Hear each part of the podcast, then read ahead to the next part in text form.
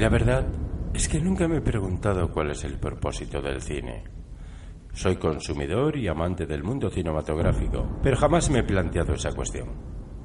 Simplemente creo que es una forma más de arte, otra manera de que el hombre plasme sus sentimientos e inquietudes de una forma más tecnológica y hacerlos perdurar en el tiempo para que generaciones venideras lo puedan disfrutar. Pero lejos del objeto que pueda tener el cine en general o cada obra por separado, esta forma de arte se ha ido transformando mucho desde su creación hasta nuestros días. No obstante, desde su concepción, el cine ha permitido a su consumidor soñar. Desde que yo tengo uso de razón, el cine me ha parecido magia en estado puro. Me ha permitido imaginarme nuevos planetas cargados de aventuras desconocidas. Me ha hecho visualizar tiempos futuros que jamás conoceré y visualizar guerras tecnológicas que mi cabeza por sí sola nunca podría concebir. Este género, amado por muchos y odiado por otros, es el motor que impulsa las más entretenidas fantasías del hombre. De acuerdo, algunas muy inteligentes y otras más estúpidas. Pero ese género que permite transformar algo conocido y real en escenario de algo mágico se llama ciencia ficción. La ciencia ficción es tan amplia que no tiene límites. Se puede abordar desde el terror, como en Alien u Horizonte Final, hasta la aventura, como Regreso al Futuro o Star Trek, sin perder para nada su esencia. Sería absurdo catalogar el género como esas películas de hombrecillos verdes, ya que es, sin pretenderlo, el género más amplio que se puede imaginar Abarca tantas historias y tan diferentes que ni siquiera hay que sacar marcianos en las producciones para que se engloben dentro del género. Se ha perfeccionado tanto que a día de hoy cuando veo una película de hombrecillos verdes, mis ojos no dan crédito al ver a esas imaginarias criaturas tan realistas y tan perfectas en la pantalla. Sin embargo, hay otras obras de la ciencia ficción que con esa perfección audiovisual nos ahondan en la psique y nos hacen replantearnos lo ya conocido. El ejemplo más directo que se me ocurre es Matrix, que hizo que todos los que la vimos nos planteásemos, aunque fuese por un instante, cómo de real es el mundo en el que vivimos. Citando las palabras de Morfeo, si lo real es aquello que podemos ver, oler, oír, saborear, o tocar. Lo real podrían ser señales eléctricas interpretadas por nuestro cerebro. Qué reflexión tan interesante cuando con una explicación tan sencilla se nos mueve a cuestionar algo tan obvio como la realidad. Algo parecido le ocurre a la película de la cual vamos a hablar a continuación.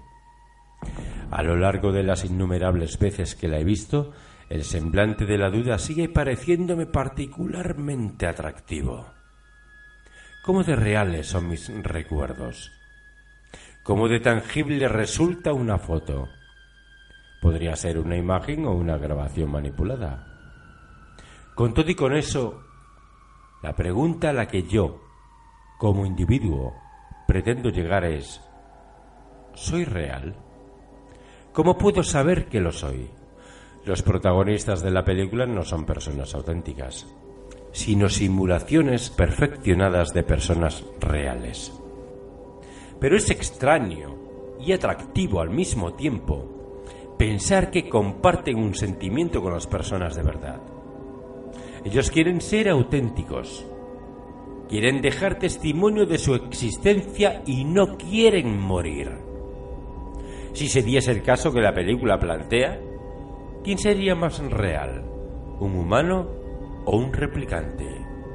Y en tal caso, ¿por qué?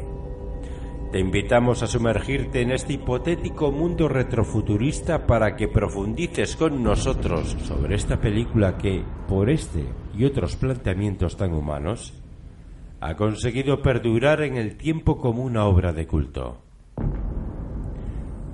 Bienvenidos a la Fricoteca. Comenzamos. A principios del siglo XXI, la Tyrell Corporation desarrolló un nuevo tipo de robot llamado Nexus, un ser virtualmente idéntico al hombre y conocido como replicante. Los replicantes Nexus 6 eran superiores en fuerza y agilidad y al menos iguales en inteligencia a los ingenieros de genética que los crearon. En el espacio exterior, los replicantes fueron usados como trabajadores esclavos en la arriesgada exploración y colonización de otros planetas. Después de la sangrienta rebelión de un equipo de combate de Nexus 6 en una colonia sideral, los replicantes fueron declarados proscritos en la Tierra bajo pena de muerte. Brigadas de policía especiales con el nombre de unidades de Blade Runners tenían órdenes de tirar a matar al ver a cualquier replicante invasor. A esto no se le llamó ejecución, se le llamó retiro.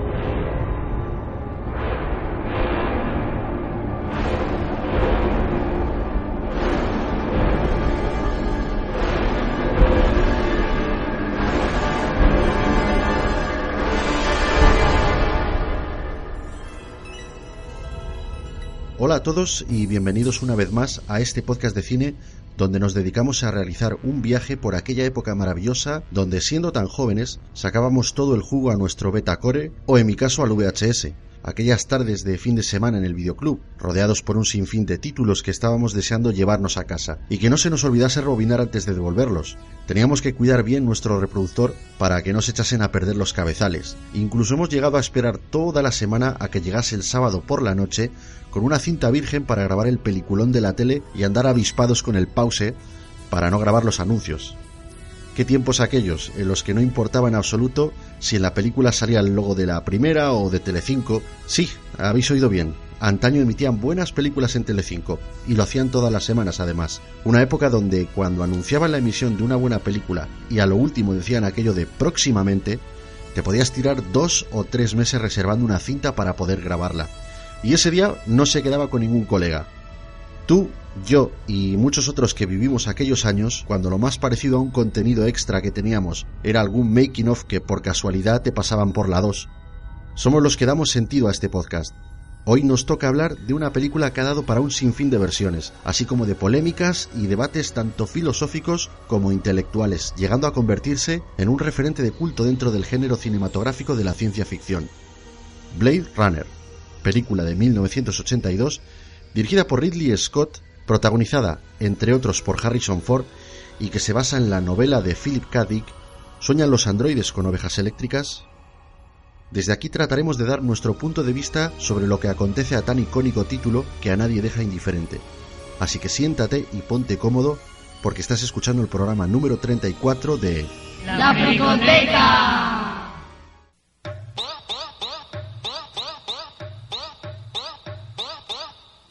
Antes de seguir con el programa, advertimos a los usuarios de YouTube que nos escuchan y siguen a través de dicha plataforma de que lo que a continuación sigue no es un programa en vídeo, sino un podcast en formato de audio. Esto es algo que queda reflejado en la descripción de nuestro canal al que todo usuario tiene acceso. Desde aquí advertimos a los usuarios de YouTube que si pretenden ver un vídeo o una película a través de nuestro canal, por favor abandonen la reproducción del vídeo porque en la fricoteca no servimos películas gratis. Este tipo de entretenimiento que ofrecemos está principalmente enfocado al deleite de tus oídos y que las imágenes que veas sean las proyectadas por tu mente e imaginación mientras nos estás escuchando. Si tienes intención de disfrutar de nuestros audios, te animamos a que te relajes, cierres los ojos y lo disfrutes. Nosotros te damos la bienvenida.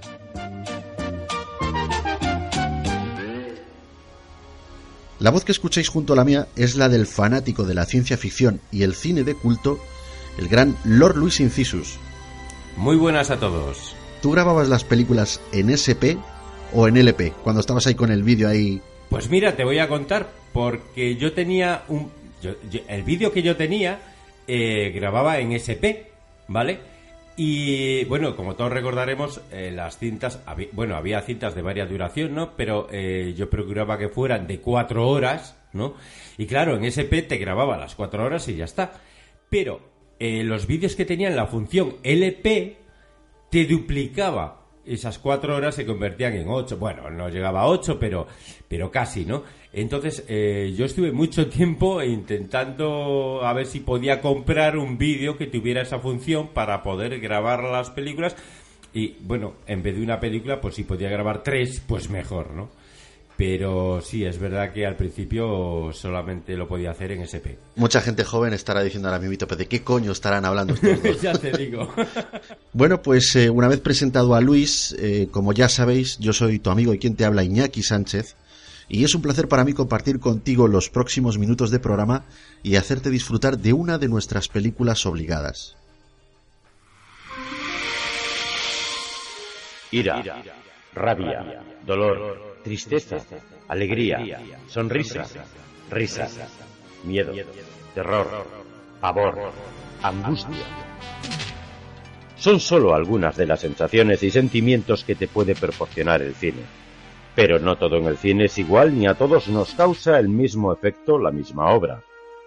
Pero en ocasiones existen algunas películas que sí consiguen eso hacen que nos evadamos por completo de nuestra propia realidad, haciendo que nos sumerjamos en ese mundo maravilloso, terrorífico o divertido, creado por esos fantásticos guionistas y llevado a la pantalla por estupendos directores y genios de la interpretación, para hacer que durante dos horas seamos partícipes de esa genialidad desde nuestra butaca.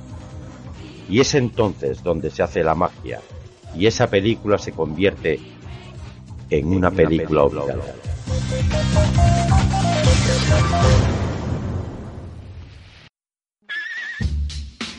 Lanzamientos en formato doméstico. Hola a todos, queridos fricototes. Eh, en esta ocasión voy a ser yo, Lord Luis Incisus, quien os comente los estrenos del mes de junio. Bueno, vamos a comenzar con el viernes 2, con una película de Ben Affleck eh, que se titula Vivir de Noche. El miércoles 7 tenemos los estrenos de Manchester frente al mar, Moonlight, Múltiple. Eh, en Múltiple tenemos eh, varios, eh, varios formatos. se estrena en, Ultra HD, ¿vale? Y se estrena la versión sencilla. también tenemos, por supuesto, Resident Evil, el capítulo final, en Blu-ray 3D, por supuesto, en edición sencilla. Y, como no, en Ultra HD, es decir, las tres ediciones.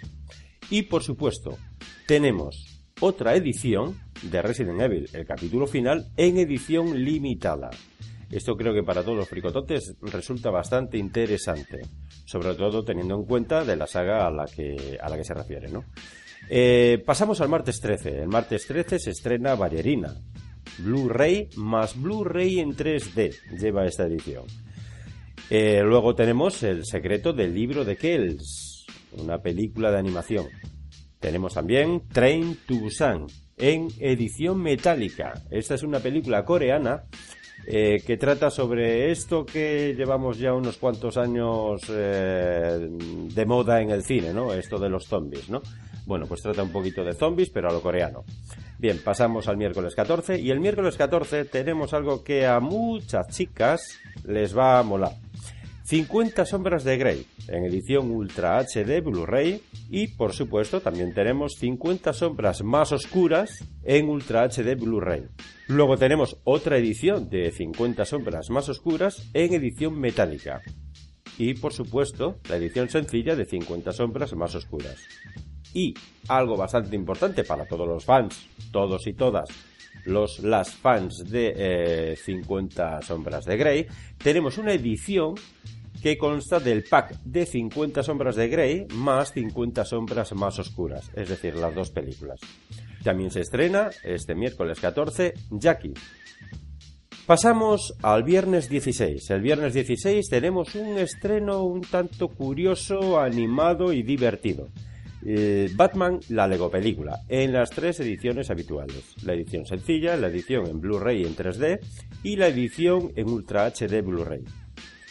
Después de esto, después de este viernes 16, pasamos al miércoles 21 en el cual, en este día, se va a estrenar dos películas, El nacimiento de una nación y León. Y pasamos al miércoles 28. El miércoles 28 tenemos varias películas, varios estrenos, que son, eh, diré tu nombre, Fences. Fences es una película de Denzel Washington, es la última película de Denzel Washington, eh, que por cierto yo tengo muchas ganas de ver, es un drama, y eh, lo tenemos en dos ediciones, lo tenemos en la edición sencilla y lo tenemos en una edición exclusiva que viene con un disco más un libreto del rodaje de la película. Creo que es una cuestión bastante interesante para todos los fricototes que nos gusta mucho lo que pasa detrás de las cámaras y todo esto resulta bastante bastante interesante. Luego tenemos se estrena La Gran Muralla, esta película que mm, perdonarme, personalmente no me gustó nada de Matt Damon eh, la Gran Muralla. Bueno, la Gran Muralla la tenemos en dos ediciones, la edición sencilla y la edición Ultra HD Blu-ray, que probablemente estoy casi seguro, convencidísimo de que ganará bastante la película viéndola en Ultra HD. Después de la Gran Muralla, bueno, pues tenemos una película que se titula La Última Canción. Tenemos también Silencio, y por último, el miércoles 28 tenemos un estreno creo que bastante esperado por mucha gente que alberga probablemente nuestra edad. Eh, T2 Trainspotting. La tenemos en dos ediciones, edición Ultra HD y edición sencilla.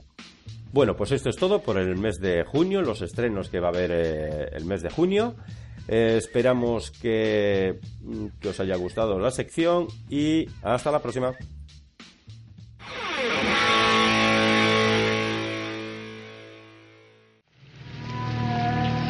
Sinopsis. A principios del siglo XXI, la poderosa Tyrell Corporation creó, gracias a los avances de la ingeniería genética, un modelo de androide llamado Nexus 6, un ser casi idéntico al hombre en aspecto físico, pero superior a él en fuerza y agilidad, al que se conoce vulgarmente con el nombre de replicante. Estos androides son usados como esclavos en las colonias exteriores de la Tierra. Después de la sangrienta rebelión de un equipo de Nexus 6, los replicantes fueron desterrados de la Tierra bajo pena de muerte. Brigadas especiales de policía, conocidos como Blade Runners, tenían órdenes de matar a todos los que no hubieran acatado la condena. Tras un grave incidente, Rick Deckard un ex Blade Runner retirado, que se gana la vida eh, como detective privado, es llamado de nuevo al servicio para encontrar y eliminar a unos replicantes rebeldes que han huido de una colonia sideral en el espacio exterior y se han escondido en la Tierra.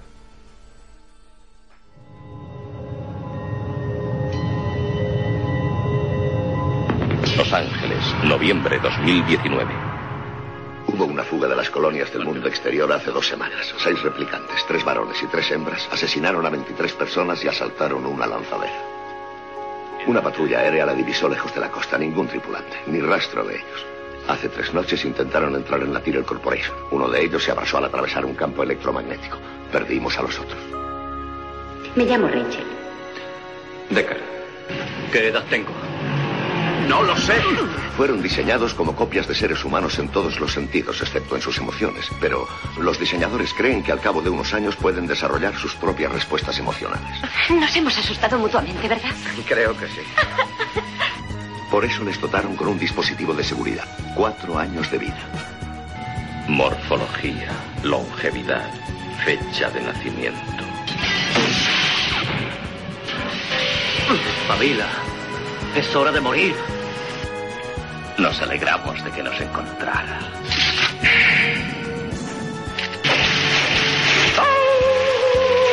Esos no son sus recuerdos, son los de algún otro.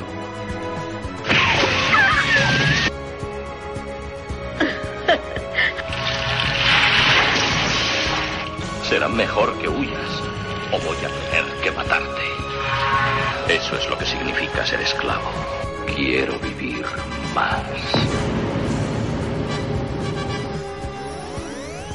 Este test es para saber si soy una replicante o una lesbiana.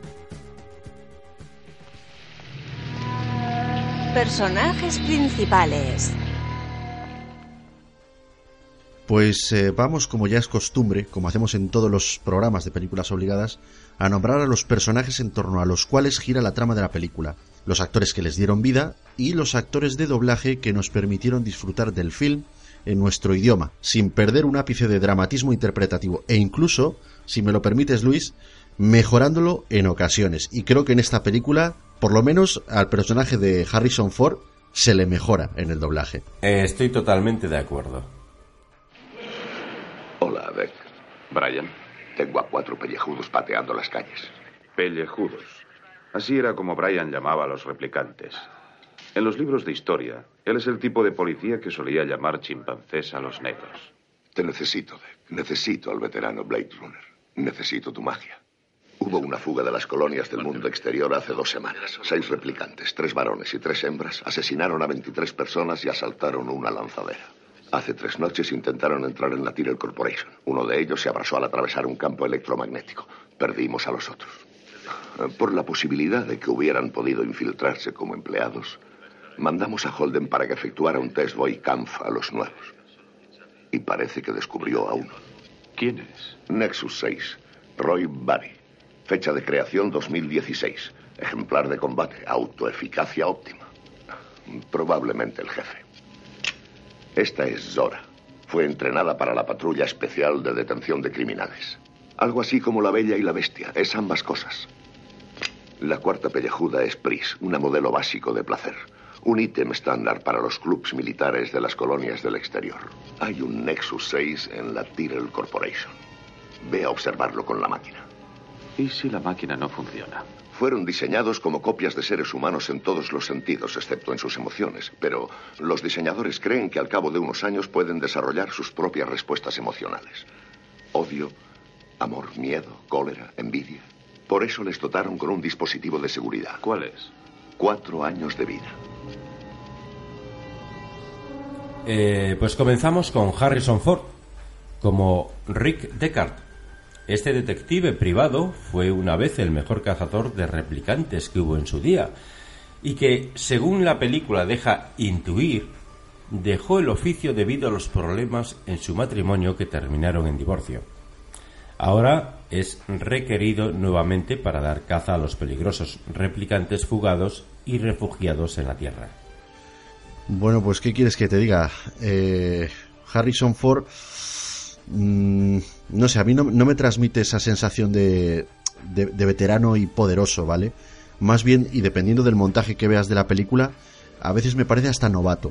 La verdad es que sí, que en algunas, en algunas escenas mmm, yo le veo que, que no, no da la talla.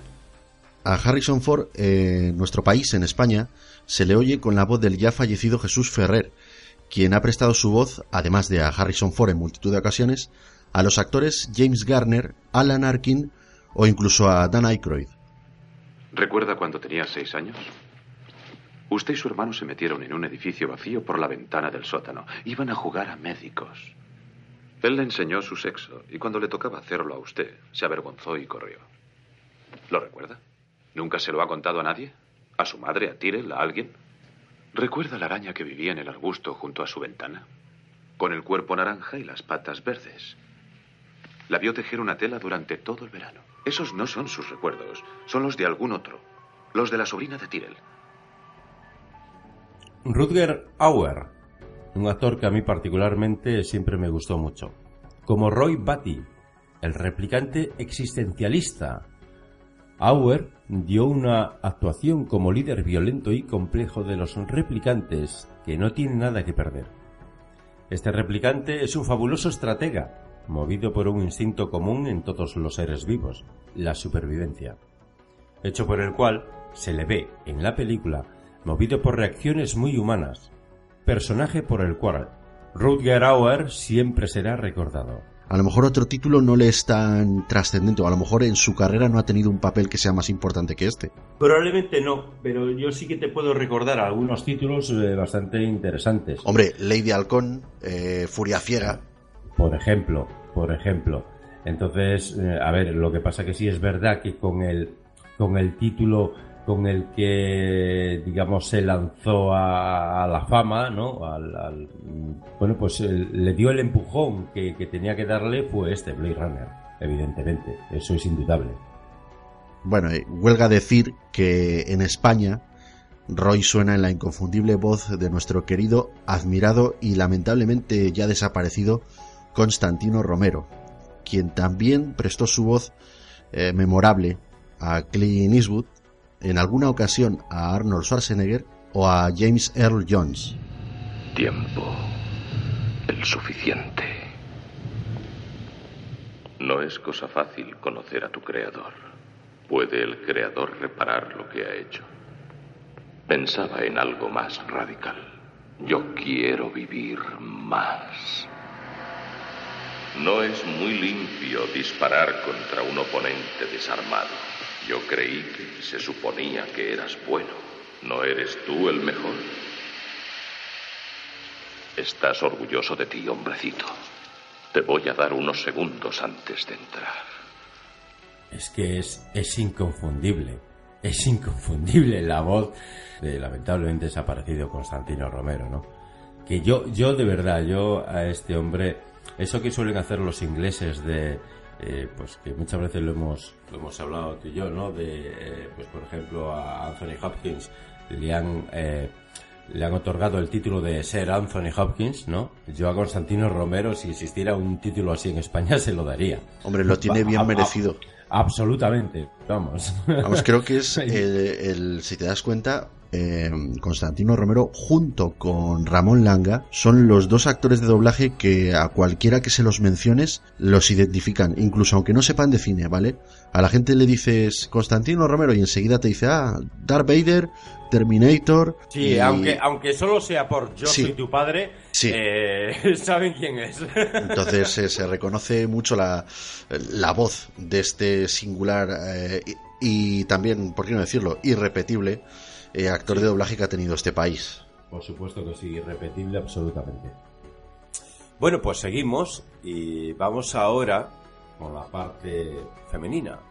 Saint John como Rachel la imagen de la perfección femenina a los 22 años.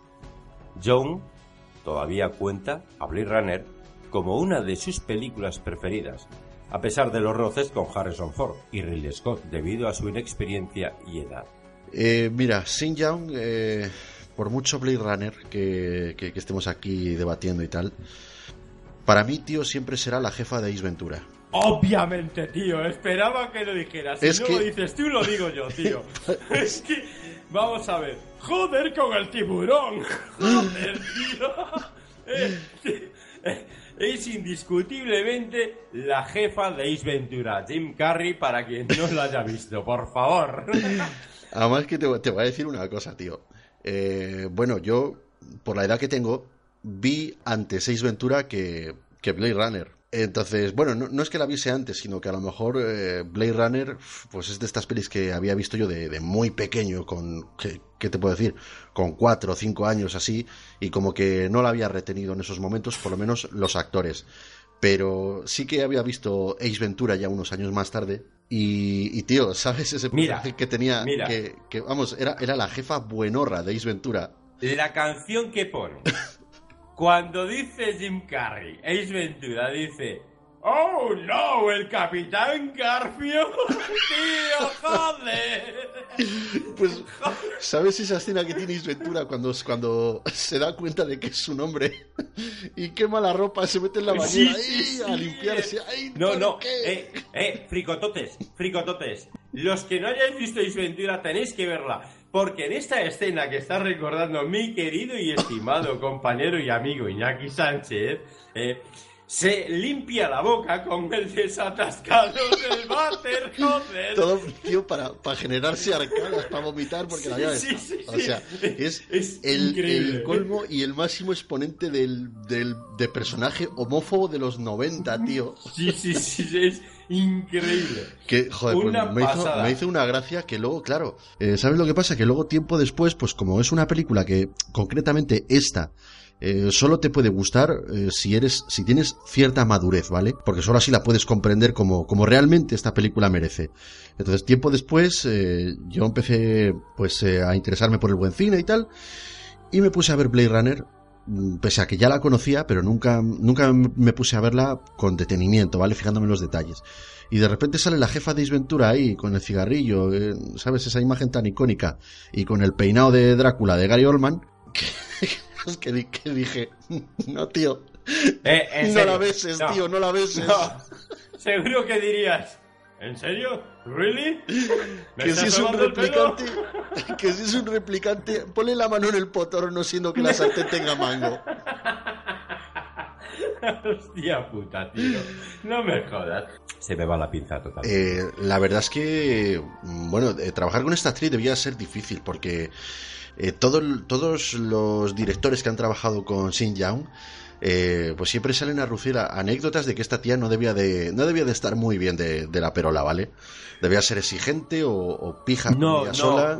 Lo que yo creo, exactamente, lo que yo creo es que era una jovencita eh, bastante inmadura y que se lo tenía bastante creído y, yo creo que no, yo creo que en ningún momento ha sido para tanto. Es decir, no es de las mejores actrices, tampoco es eh, la precisidad por excelencia, como podríamos hablar los que sepan de qué hablo, de Ava Garner, por ejemplo.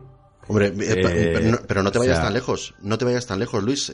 mismamente, en esta misma película tenemos a Daryl Hannah, que en cuestión de belleza me parece que es muchísimo más, más que Sin Young, vamos. Bueno, a, mm, a, mí me parece que era muchísimo más que Sin Young, ahora no lo es. Ahora yo considero que Sin Young es bastante más guapa que, que Daryl Hannah, por lo que sea, por, por, lo que haya pasado cada una o porque cada uno envejece a su manera, en fin, etcétera. Hombre, pero, pero estamos hablando en la época. En la época en sí creo que está bastante mejor Daryl Hannah que, que Sin Young. Eh, estoy totalmente de acuerdo. Bueno, pues en el estudio de doblaje se le oye en la versión para España con la voz de Rosa Guiñón, voz habitual de Audrey Hepburn, Meryl Streep, eh, Julie Andrews o Barbara Streisand. Naturalmente.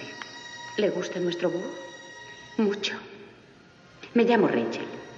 Parece que piensa usted que nuestro trabajo no es un beneficio para la gente. ¿Puedo hacerle una pregunta personal? ¿Nunca ha retirado a un humano por error? En su posición eso es un riesgo. Así que espere. Déjeme ayudarle. No sé por qué él le dijo lo que ha hecho. Ya no me recibirá. Cree que soy una replicante, ¿verdad? Mire, soy yo, con mi madre.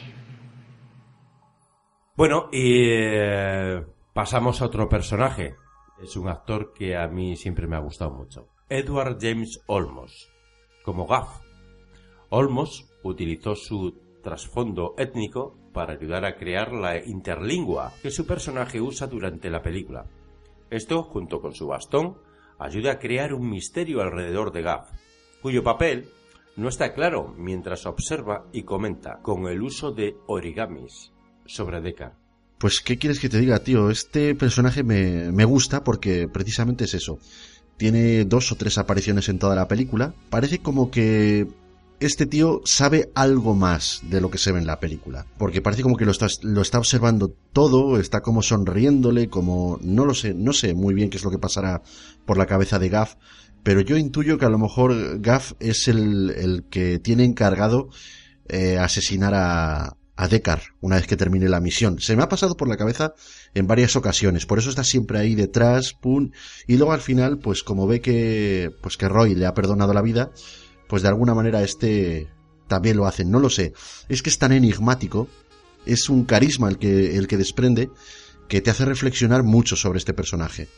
Mm, yo creo que, es, eh, que está bien cumplida la misión. Es decir, eh, yo creo que es como ese punto de, de, unión de la historia, ¿no? Ese nexo de unión de ese tipo místico o no, para cada cual, que sabe y cuenta lo que quiere que sepan. Nada más.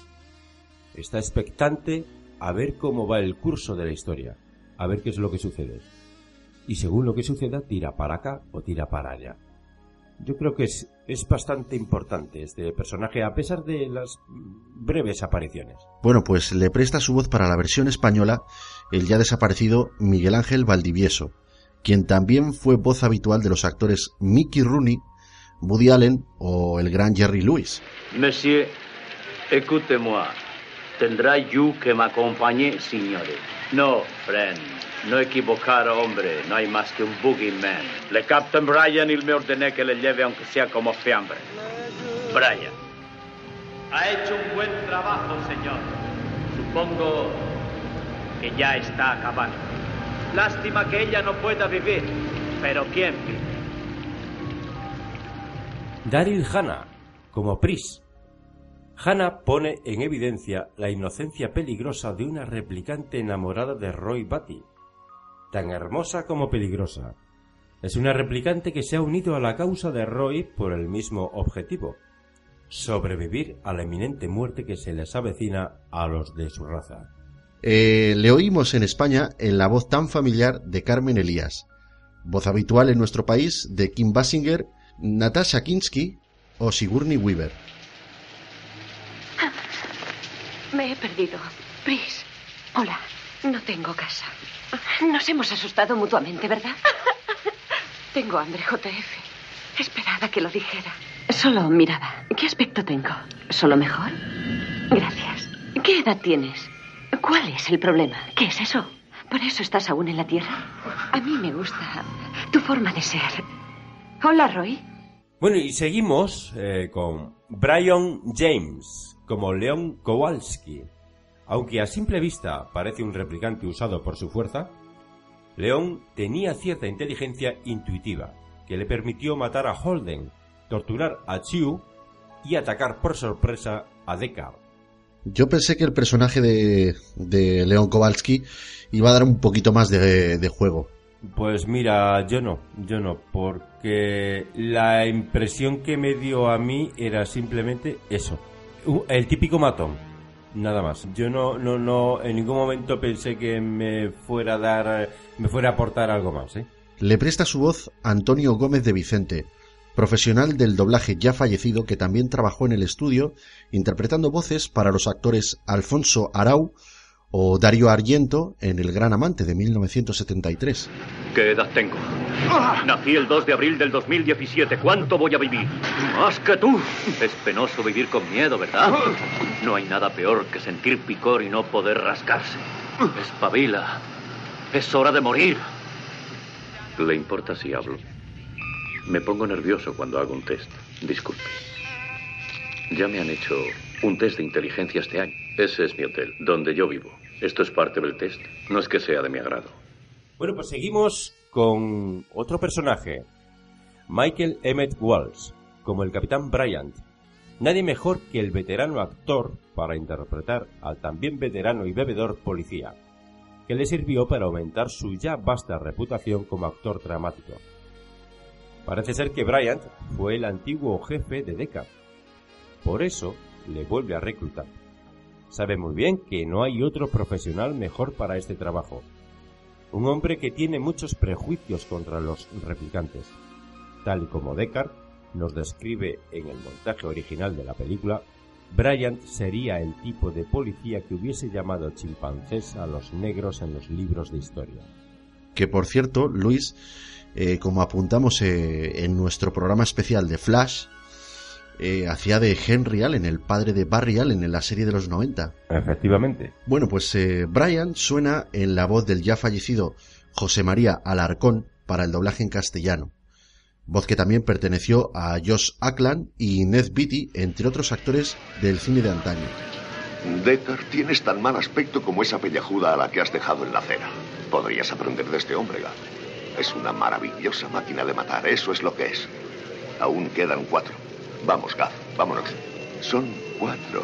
Ahora está esa a la que descubriste en la Tyrell Corporation. Rachel ha desaparecido, se esfumó. Ni siquiera sabía que era una replicante. Tiene algo que ver con implante de cerebro, dice Tyrell. Vámonos, Gav. Bébete una por mí, amigo. Bueno, pues seguimos, así como quien no quiere la cosa, con otro personaje. Joy Turkel, como el doctor Eldon Tyrell, con una voz penetrante, confiada y engrandecido sobre sí mismo. Este magnate corporativo dirigía el avance científico y el desarrollo de los replicantes, creando una recreación gradual de la esclavitud. Pues digamos que Tyrell, eh, la figura de Tyrell en Blade Runner, dentro de lo que es el universo, el mundo de Blade Runner, eh, estaría como eh, muy divinizada, ¿vale? Porque date cuenta que es el creador de los replicantes, ¿vale? Eh, su, su industria, no hay más que verla, esa forma de pirámide enorme, ¿vale? eh, joder, prácticamente te, da a entender que todo lo que es eh, la sociedad de, de, ese futuro, que se rige por, por androides, por animales de mentira, es como si todo lo fabricase él y se produjese en masa. Bueno, de, de hecho así, así, debe de ser. Entonces, este gran magnate, luego lo ves como camina por la vida, por su, por su palacio, ¿vale? Eh, totalmente impasible, como, digamos, como que no tiene en cuenta los problemas de, de la gente. Él está con, esa figura, con esa figura de, Dios sobre los hombres. Y mira, tío, al final, pues parece ser que, que luego pues le pasa lo que le tiene que pasar, ¿no? Quizá ese pecado de arrogancia, decir, yo soy el creador de todos estos. Es precisamente eso, ¿no? Es esa arrogancia de todo esto es lo he creado yo. Soy intocable y no voy a tener consecuencias para nada. Y además, si hay que tirarlos, se tiran. Es basura. Porque es un material que yo mismo he creado. Si lo he creado, lo puedo destruir. Yo soy su Dios. Claro, el problema es uno de los problemas que creo que abordó muy bien Ridley Scott fue precisamente el nadie es intocable y todo lo que hagamos tiene consecuencias. Por eso mismo creo que esa parte yo creo que está muy bien desarrollada y muy bien y muy bien realizada. Pues fíjate, la voz de Tyrell en España es la del fallecido Luis Posada Mendoza, que es padre de otro gran profesional del oficio del doblaje, y que por aquel entonces prestó su voz tan carismática a actores de la talla de Christopher Lloyd o Alec Guinness. ¿A estas horas? ¿Qué desea usted, Sebastián? Tonterías. Espere un momento. Reina Anfield 6. Ridículo. Caballo por reina. ¿Qué pasa, Sebastián? ¿En qué está pensando? Se le ha iluminado el cerebro, ¿eh? La leche y los pasteles se mantienen despierto. ¿eh? Vamos a discutir esto. Será mejor que suba, Sebastián. Bueno, pues seguimos con otro, con otro personaje que a muchos les resultará algo interesante, yo creo.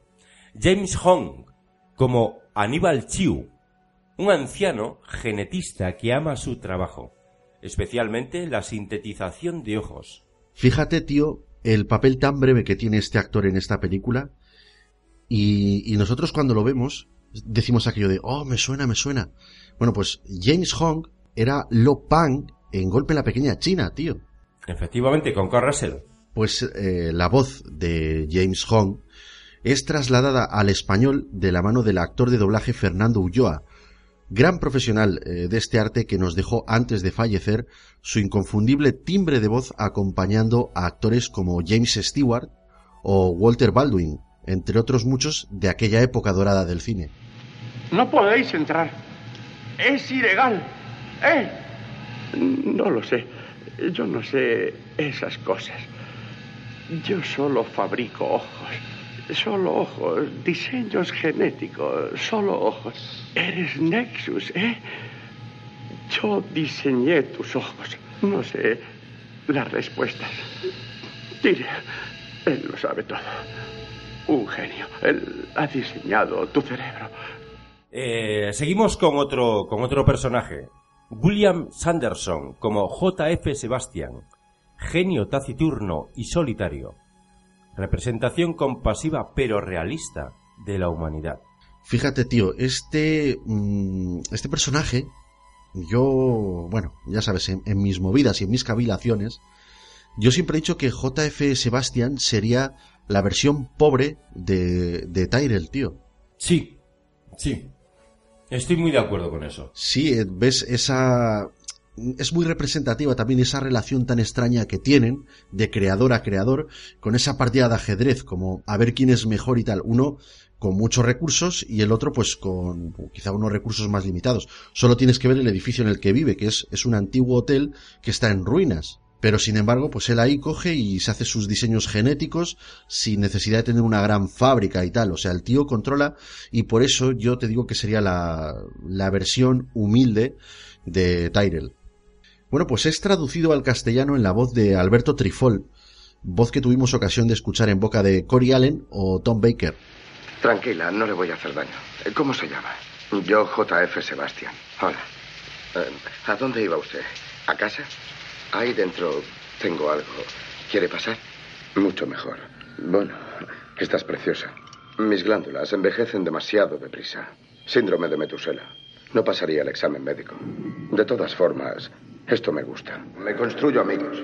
Son juguetes. Mis amigos son juguetes. Los hago yo. Es un hobby. Soy diseñador genético. Joanna Cassidy, como Zora. En un breve tiempo, Cassidy transmite a una mujer fuerte que ha visto lo que la peor humanidad puede ofrecer y cuya muerte impacta profundamente a Deckard. Traducida a la versión en castellano en la voz de María Dolores Gisbert, voz habitual de Kathy Bates, Carol Lombard, Guppy Goldberg o Judy Dench. ¿Ah, sí? ¿Comité de abusos morales? Yo no sé nada de eso. ¿Qué quiere decir explotada? ¿Habla usted en serio? ¿Qué busca? ¿Agujeros? No me sorprendería. No, ¿cree que estaría trabajando en un número como este si tuviera que hacerlo con una serpiente de verdad? Así que si alguien intenta explotarme, ¿a quién acudo? Es usted muy listo. Séqueme. Vamos, eh, esta voz, por huevos, que le tiene que sonar a todos los fricototes. ¿Ves esto que comentábamos de que hay doblajes que hacen mejorar quizá la calidad de la interpretación? Pues este es un claro ejemplo. ¿Vale? La voz de María Dolores Gispert es una voz que tiene personalidad, que tiene rudeza, dureza y carácter, tío, mucho carácter. O sea, una voz que es muy fuerte y a la vez muy femenina, ¿sabes? Te atrapa. A mí, por ejemplo, este timbre de voz me atrapa mucho. Totalmente de acuerdo, Iñaki. Un nuevo clima. Facilidades. No nos avisan contra los asesinos en el periódico. Esa era mi profesión. Ex policía. Ex Blade Runner. Ex asesino. Sushi. Así es como me llamaba mi ex mujer. Pescado frío. Eh, tú. Monsieur, écoutez-moi. Tendrá you que me acompañe, señores. Te equivocas de hombre, amigo. No, friend. No equivocar, hombre. No hay más que un boogeyman. Le Captain Brian y me ordené que le lleve aunque sea como fiambre. Brian, ¿eh? Este hombre encantador es Gaff. Ya le había visto por ahí. Brian le debe haber metido en la unidad Blade Runner. La jerga que habla es interlingua, un argot. Una mezcolanza de francés, inglés, italiano, español y lo que sea. En realidad yo no necesitaba traductor. Conocía esa jerga. Todo buen policía la conocía. Pero no iba a ponérsela aún más fácil.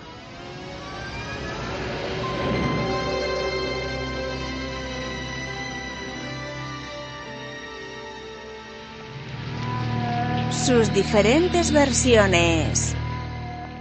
Vamos a hacer algo muy importante por ser el caso que es, el caso de Blade Runner, que es hablar de sus diferentes versiones. O sea, si hablamos de Blade Runner, es inevitable eh, hablar de las diferentes versiones que existen de esta película. Y aquí viene realmente el trabajo minucioso de investigación que la Fricoteca ha recopilado en torno a cada una de estas versiones. Todo milimétricamente estudiado para que salgamos de toda duda sobre cuántas versiones hay y cuáles son sus diferencias. La copia de trabajo de la película, o Wordprint Version, de 1982, es el primer montaje del film que fue utilizado para los pases de prueba ante la audiencia antes de su estreno. Contiene una narración inédita de Deckard al final de la película, unos títulos de crédito alternativos y una banda sonora ligeramente distinta a la versión final. Sus características son las siguientes. Preludio con la definición de replicante del Webster de 2012.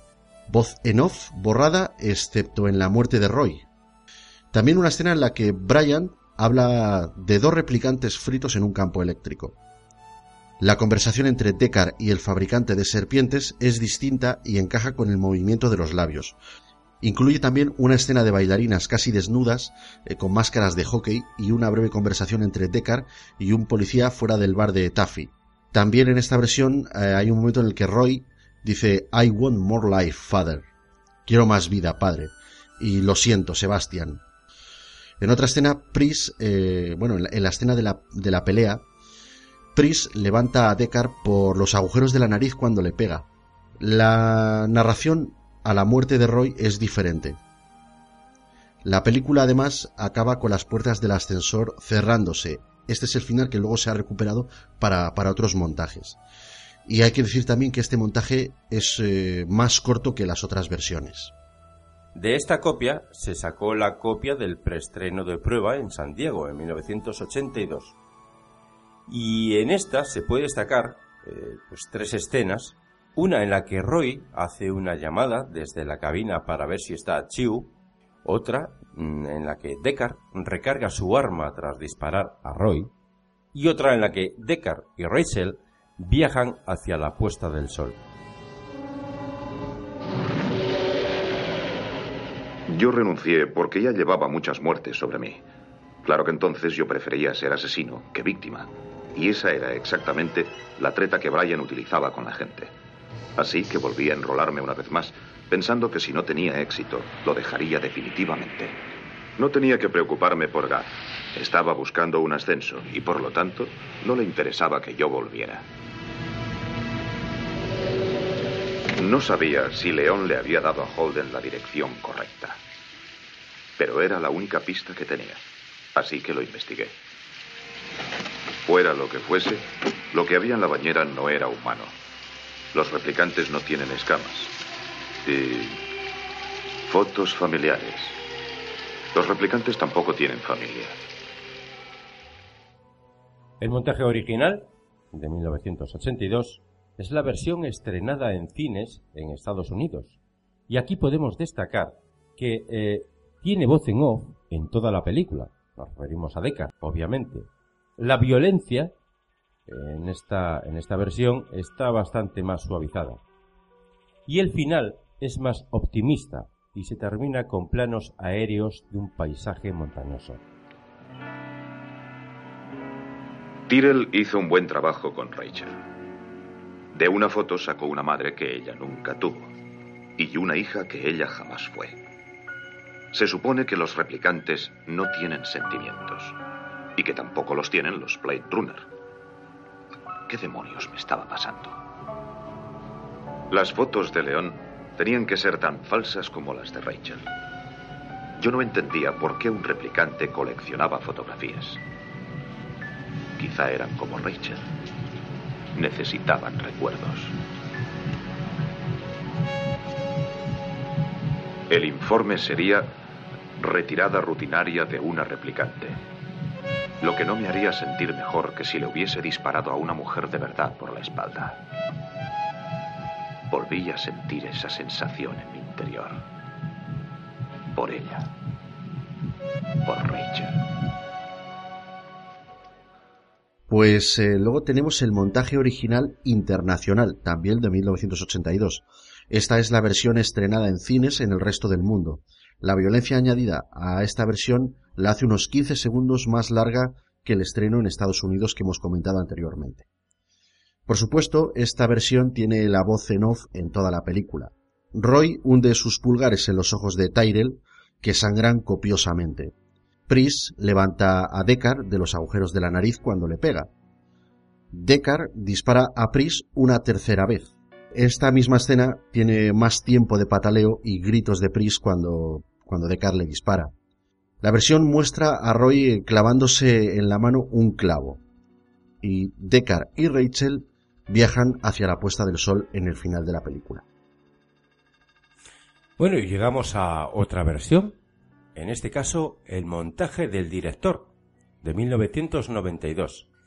Es la primera versión del director para el reestreno de 1992, para la cual el director indicó a Warner los puntos principales que quería modificar, los cuales son los siguientes. La voz en off queda totalmente eliminada. Hay un diálogo añadido de la publicidad para cubrir la ausencia de voz en off cuando Deckard espera un asiento en el bar de pastas.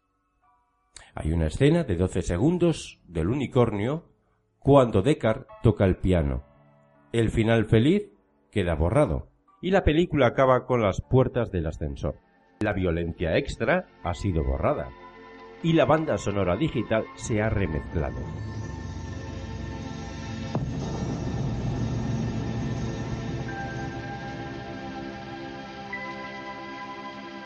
No sé por qué me salvó la vida. Quizá en esos últimos momentos amaba la vida más de lo que la había amado nunca. No solo su vida, la vida de todos. Mi vida.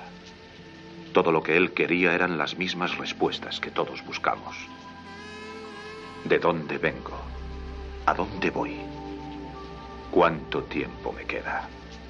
Todo lo que yo podía hacer era sentarme allí y verle morir. Gaff había estado allí y la había dejado vivir. Cuatro años, creía él. Estaba equivocado. Tyrell me había dicho que Rachel era especial. No tenía fecha de terminación. Yo no sabía cuánto tiempo estaríamos juntos. ¿Quién lo sabe?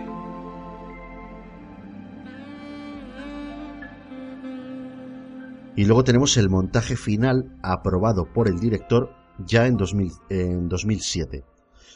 Esta, pues en teoría, es la versión definitiva aprobada por el director y realizada con motivo de la edición en DVD en 2007 y que también ha sido reestrenada en, en los cines. Las características pues son que la voz en off está completamente eliminada, la presentación de Deckard es más corta, la violencia extra está completa, se han añadido algunas frases y modificado otras, como por ejemplo, eh, dos de ellos se quedaron fritos, una frase que, dice Brian cuando le está explicando a Rick Deckard lo, los pormenores de su misión, Kowalski, eh, quiero más vida, padre, o quiero vivir más, como se tradujo aquí en España, y lo siento, Sebastián, que es cuando Roy se disculpa, no, no es que se disculpe, sino cuando se ven esos atisbos que ya hemos comentado en, en la primera versión, que humanizan un poquito más a Roy hay, hay algunas correcciones. Algunos fondos se han corregido. Algunos fondos de la película eh, se han corregido eh, porque, bueno, cantaba mucho que, que, era una diferencia de luminosidad y de escenario completamente distintas.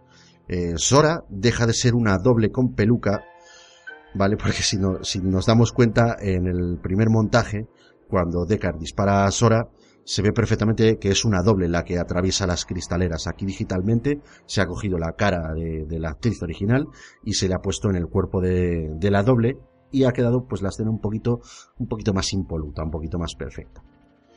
Una herida de Deckard se elimina para corregir un fallo de Raccord. Los labios de Harrison Ford están ahora sincronizados cuando interroga al mercader de serpientes. Y el vuelo de la paloma está retocado, el vuelo de la paloma de, del final de la película.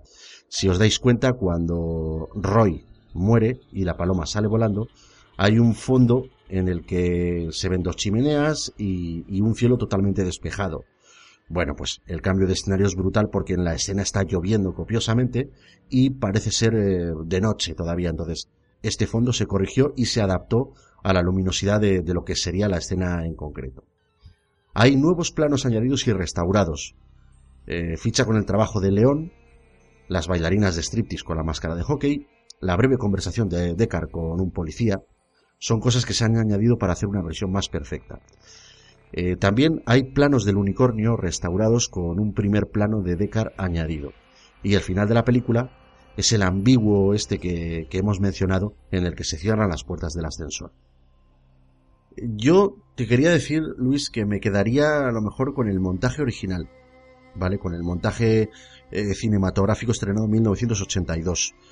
¿Por qué?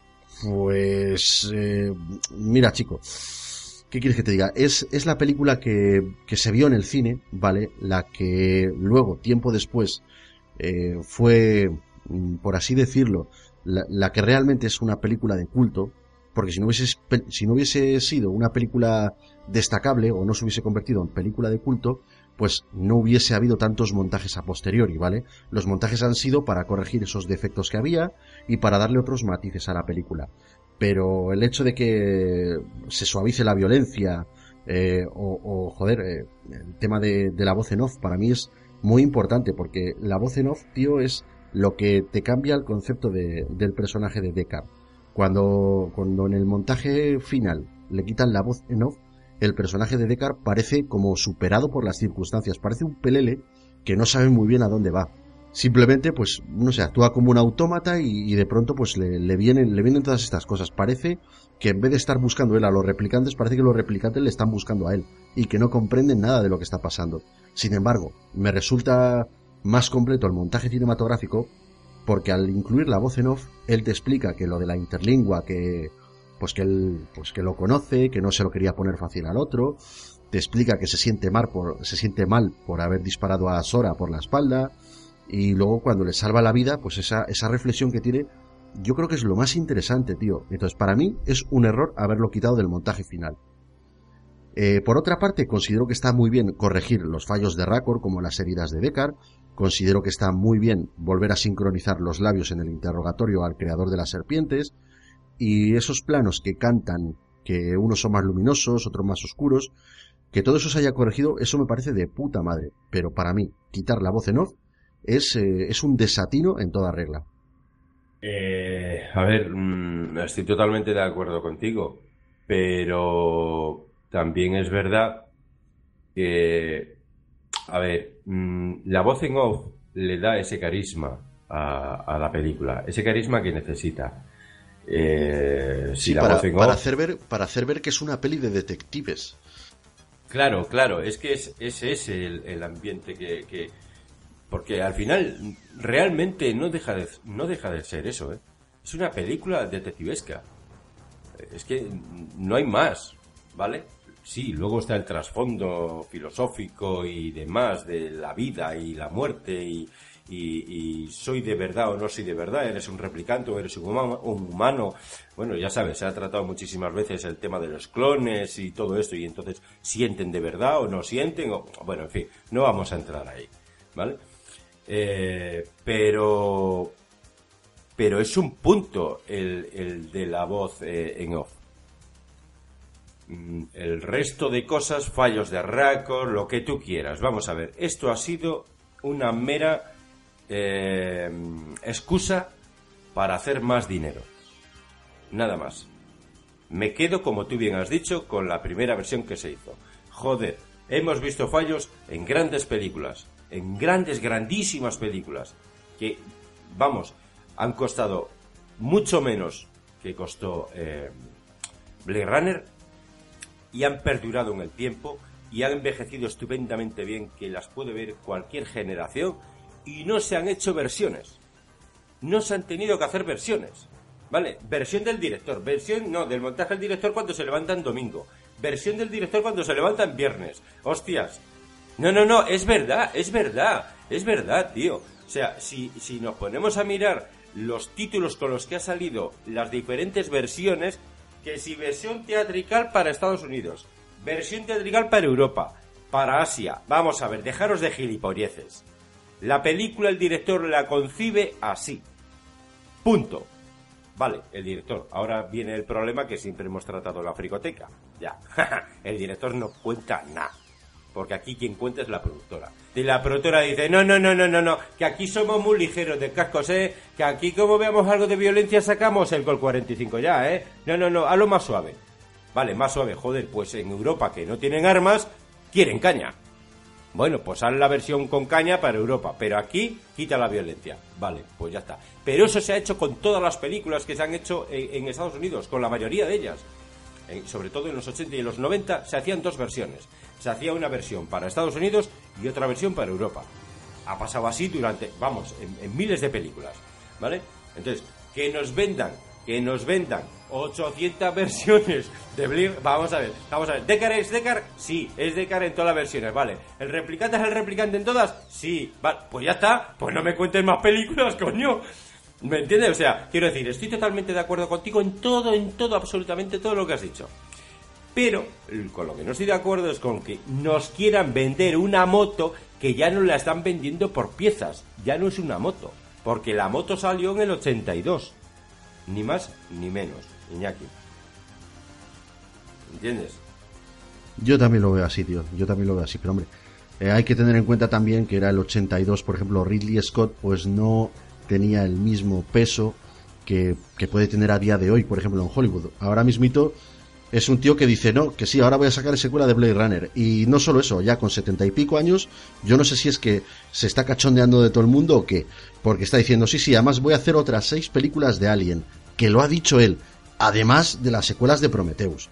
Y, Sí, y sí, tal, pero, pero, espérate, pero, pero, pero pero, uf. Pero imagínate que ahora me dice, no, no, no, no, es que voy a hacer cuatro versiones más de Alien el octavo pasajero. ¿El qué? ¿Que te vas a comer No, qué? hostia, tío, pues te, te, o sea, eh, ¿Me entiendes? O sea... si van a eh, aportar, si van a aportar algo, porque yo sí reconozco, reconozco que hay escenas de Blade Runner como la del unicornio y tal que aportan algo a la película, algo que no te aportaban antes, que es, joder, la posibilidad de que te plantees que Rick Deckard es un replicante, ¿vale? Sí, eso, joder, vale, pero no sé, pero en el montaje original no estaba el unicornio y tampoco es, yo creo que no trasciende tampoco, ¿eh? Claro, pues es a lo que te voy. Es a lo que te voy. Es decir, vamos a ver, esto cuando, cuando salió por primera vez el DVD, no aquel DVD enorme que salió aquel, aquel- no, no, sino cuando ya se instauró el DVD como tal, y los discos de, para DVD, o sea, la tecnología esa se instauró en todo el mundo, ¿vale? ¿Te acuerdas que había películas, y en las primeras había, eh, te partían la película por las dos caras del disco, ¿te acuerdas? Eh, y te venían los extras ahí. Es que esos son extras. Es decir, una frase cañado, una escena cañado, un, un, un final diferente. Vamos a ver, esos son extras. No es para sacar versiones diferentes. Sin embargo, me sacas versiones diferentes y además resulta que por el 30 aniversario me la pones en versión original en el cine, pero tú estás flipado, chaval. Estás flipado. Pero ¿cómo en versión original? Vale, que sí, que es muy bonito, pero ponla en versión original, da la autorización, porque cuidado, ese es otro tema que un día trataremos en Africoteca. A mí me gustaría que lo tratemos. Que lo tratemos. Eh, eh, las grandes productoras norteamericanas mm, ordenan, ordenan a los cines lo que tienen que hacer con sus películas. No son los cines. No tienen autoridad ninguna los cines para decir, la pongo a esta hora, la pongo este domingo, este sábado o la pongo ocho meses seguidos. No tienen ninguna autoridad. Es la productora y la distribuidora los que dicen, no, no, no, no, no, de eso nada. Tú haces esto si quieres tener mi película y si no te jodes y te quedas sin las entradas que te va a proporcionar esta película. Eso se hace porque es que es lo que te digo, ya, ya no hay empresas de cine, ya no hay cines, lo que hay son franquicias, tío. Ya, ya, pero bueno, es a lo que te voy, que otro día lo trataremos, ¿vale? Pero por lo menos para que la, la gente sepa un poquito por dónde pueden ir los tiros, ¿vale? El caso es que nos la sacuden en versión original por su 30 aniversario y nos dicen que es la- el montaje del director. Vamos a ver. ¿Pero cuál de los montajes? Porque el director ha hecho varios montajes. Para empezar, si somos un poquito estrictos, el director hizo el montaje inicial, es decir, la primera película, hizo todos los montajes el director, porque ningún hijo puta de ninguna productora se pone ahí a hacer montaje ninguno. Es el director el que decide esto va así, esto va así, esto va así. Y luego vienen los listillos, que siempre me meto con ellos, porque es que me tengo que meter con ellos, que no tienen ni puta idea de arte, y dicen, no, no, no, no, que aquí hay demasiada sangre. Y dice, venga, va, quita dos metros de cinta, que hay demasiada sangre. No, que aquí llora demasiado. Quita otros dos metros de cinta. Total, que al final, en vez de contratar un tráiler para llevar la puta película, con que contrate una 4L para llevar la película le vale. Porque está hecha un ñapo, vamos. una ñapa. Es el peso que tienen ahora mismo las productoras, tío, es, es, es brutal. Y yo no sé hasta qué punto es bueno para los amantes del cine. Es decir, porque es que las películas ya no, ya no se ven como obras, son como negocios. Es un poquito lo que te, lo que te quería comentar. Mira, el tema del cine clásico, el cine era un trabajo. O sea, la gente cogía, iba a los estudios, ¿vale? Y fichaba, tío, fichaba como podemos fichar tú y yo en el trabajo. O sea, se levantaban e iban al, al trabajo. El carpintero era el carpintero, el coreógrafo era el coreógrafo, el actor era el actor y, y cada uno tenía asignado su rol dentro de lo que era la empresa, ¿vale? Bien, esto cambió, tío. Eh, es, historia del cine, ni más ni menos, ¿vale? Esto cambió cuando llegaron al mundo del cine pues por ejemplo gente como Spielberg, allá por los 70 ya, en lo que es el cine, 70, 80 e incluso si me apuras, hasta finales de los 90, bueno, quizá es columpiarme mucho, pero hasta, hasta, hasta entonces, eh, la incursión en el cine de gente como Steven Spielberg, como en este caso que estamos hablando Ridley Scott, dieron al cine lo que es el concepto de arte, Es decir, esto ya no es un negocio, no son imágenes que proyectamos, sino que detrás de todo esto hay una industria pues muy potente. Ya los decorados no son siempre de cartón piedra, sino que ya los decorados eh, ya están estilizados, ya se hace arte, ya se hace arquitectura. Luego, el actor, el actor es un artista, es alguien que coge, que empatiza, que interioriza un personaje y que eh, delante de la cámara lo expone en su esplendor. Eh, la música, bueno, pues ya las bandas sonoras ya no, ya no son pianolas, ya no son eh, esto que se pone para amenizar, sino que es, un personaje importante dentro de la obra que te amplifica las emociones, que te mantiene pues quizá en vilo en determinadas escenas, es decir, es una pieza clave dentro de lo que es la maquetación de una película que concebimos como obra, con lo cual, si es una obra, es arte. Y poco a poco eso considero que a día de hoy, ¿vale? En el presente, ya en los dos mil y pico que estamos, eso se ha perdido y ahora lo que ha hecho la industria del cine es convertirse en negocio, directamente, negocio, no empresas como antaño. Antaño las empresas tenían el protocolo, ¿vale? Esto se hace así, así, así, así. Por eso eran tan similares unas producciones con otras, porque estaba establecido un determinado tipo de final. Luego, con la llegada de los artistas, todo esto era muy ambiguo. Ya, bueno, te hacían pensar, una película que te hiciese pensar, maldita sea. Ya no voy solo a verla, sino que además voy a, a pensar y a reflexionar. ¿Te das cuenta lo que te quiero decir, Luis? Y ahora simplemente es un negocio, es decir, lo que venda. ¿Qué me venden? ¿Me venden películas de superhéroe? ¿Qué más da que tenga un final triste? ¿Qué más da que tenga un final feliz? Lo interesante es vender. Entonces, ¿qué vende? Pues vende que si esta película está considerada de culto y, ha tenido mucho tirón, vende si cojo y te vendo, por un lado, este montaje. Por este otro lado, este otro montaje. Lo que te quiero decir es que con Blade Runner, o sea, les ha salido, les ha salido el tiro redondo. ¿Por qué? Porque con el montaje original, todos esos fallos de récord, esa desincronización de los labios en una escena determinada, eran cosas que tú veías, que apreciabas, pero no te sacaban de la película. No eran tan sumamente importantes como para decir, buf, metido de los pelos, vaya, vaya gazapo, vaya mierda, ¿vale? Podías vivir con esos fallos y sin embargo te sacan una edición con la voz en off quitada, con ahora sincronizo esto, ahora corrijo todos los fallos de récord, vale, todo lo que no se pudo hacer entonces porque claro, la compañía te ponía una fecha para que lo estrenases y no lo pudiste hacer. Pero ¿qué pasa? Que ahora vende. Ahora vende si le arreglas, si le retocas los labios, si restauras la imagen, si quitas los fallos de récord, si corriges todo lo que deberías haber corregido en su día, lo vendes. Y entonces así normal que te saquen una o cuarenta versiones. ¿Por qué lo hacen? Porque es un negocio y porque vende. Entonces esto es un poquito, a veces pienso, tío, a veces pienso, fíjate, me da pie a creer que esto es una manera de tomar el pelo a, a gente que somos fans, tío. No, no, no, no, es que es es literalmente una forma de tomar el pelo a, pues a la gente que, le ha gustado una historia. Y es más, y es más, en mi opinión, el sacar o el decidir eh, crear una segunda parte de Blade Runner es la continuación de la tomadura de pelo. Es decir, joder, troncos, no paséis, que ya hemos hecho ocho versiones. Coño, pues, pues ¿qué hay que hacer? una segunda parte. Y luego la segunda parte hacemos lo mismo. Y tenemos otras ocho versiones de la segunda parte. ¿Por qué? Porque lo hace Ridley Scott. Ya está. Así de sencillo. No me quiero aventurar a, decir o a vaticinar nada sobre la secuela, tío. Me gustaría verla. Además, está Ryan Gosling, que es un actor que...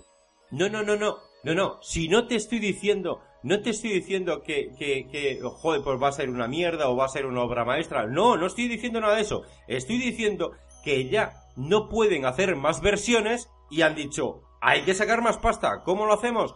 Con una segunda parte. Porque ya tenemos demasiadas versiones. No podemos seguir por ahí. Pues sí.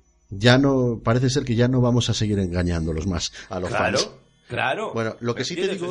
es la única queja que yo tengo. Lo que sí te digo es que, mira, quería apuntar pues para los fans de esta película, ¿vale? Para la gente que esta, esta obra pues le, gusta mucho y, quieren apreciar todo este tema de las versiones, es decir, para los que esta película les ha arraigado bastante y, quieren ir un pasito más allá para comprenderla, hay una edición estupenda, estupendísima que se lanzó, si no recuerdo mal, en 2013, creo que en 2013 o 2012 quizá, se lanzó una edición en Blu-ray de Blade Runner. Yo me la compré el año pasado porque bajó un poquito de precio Bueno, bajó un poquito de precio, pero me costó sus 45 pavos, ¿eh? O sea, cuidado. Mm, Tiene, tiene todas las versiones editadas de forma oficial de la película.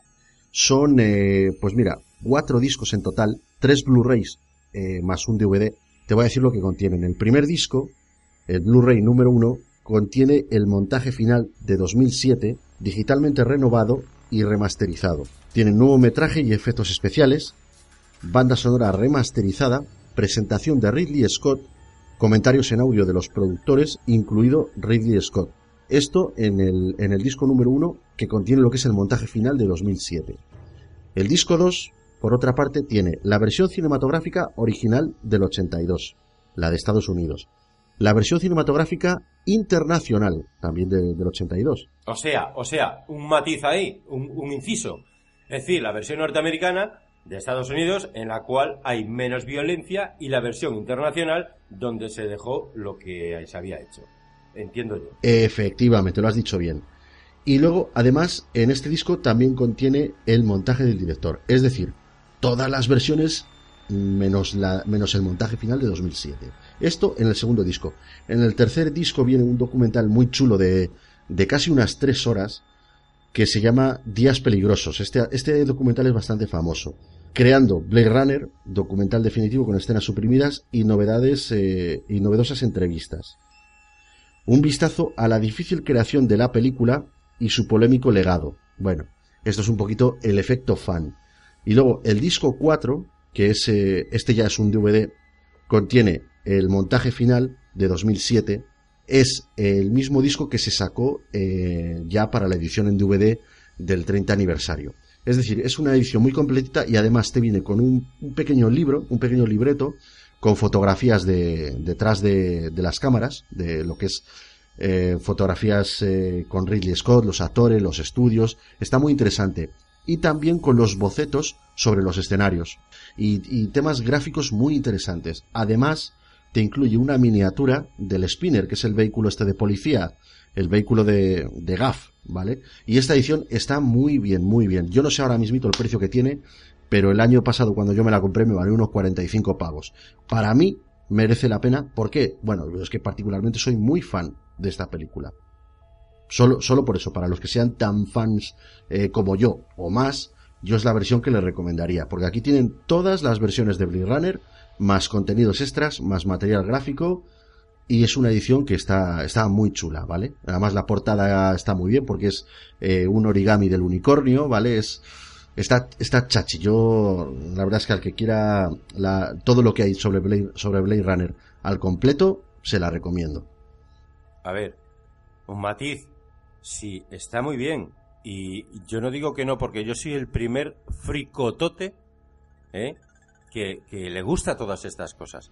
Pero eso no implica, eso no implica que, eh, que me tomen por tonto.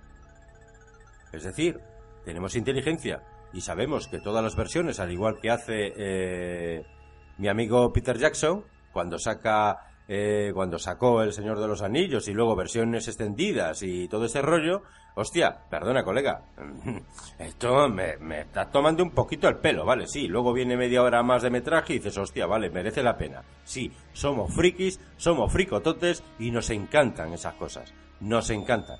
Pero, joder, tantas versiones, coño, va, para meter una frase, vale, sí, esa versión que, esa, eh, eh, Joder, eh, este pack que, de, los que, de lo que nos acabas de hablar es, es la hostia, hostia, que tiene el documental ese, que por cierto, el documental eh, se puede ver, yo creo que lo he visto en YouTube, me parece, y es súper interesante, el de Días Peligrosos. Eh, bueno, pues mm, son cosas que nos gustan mucho, ¿vale?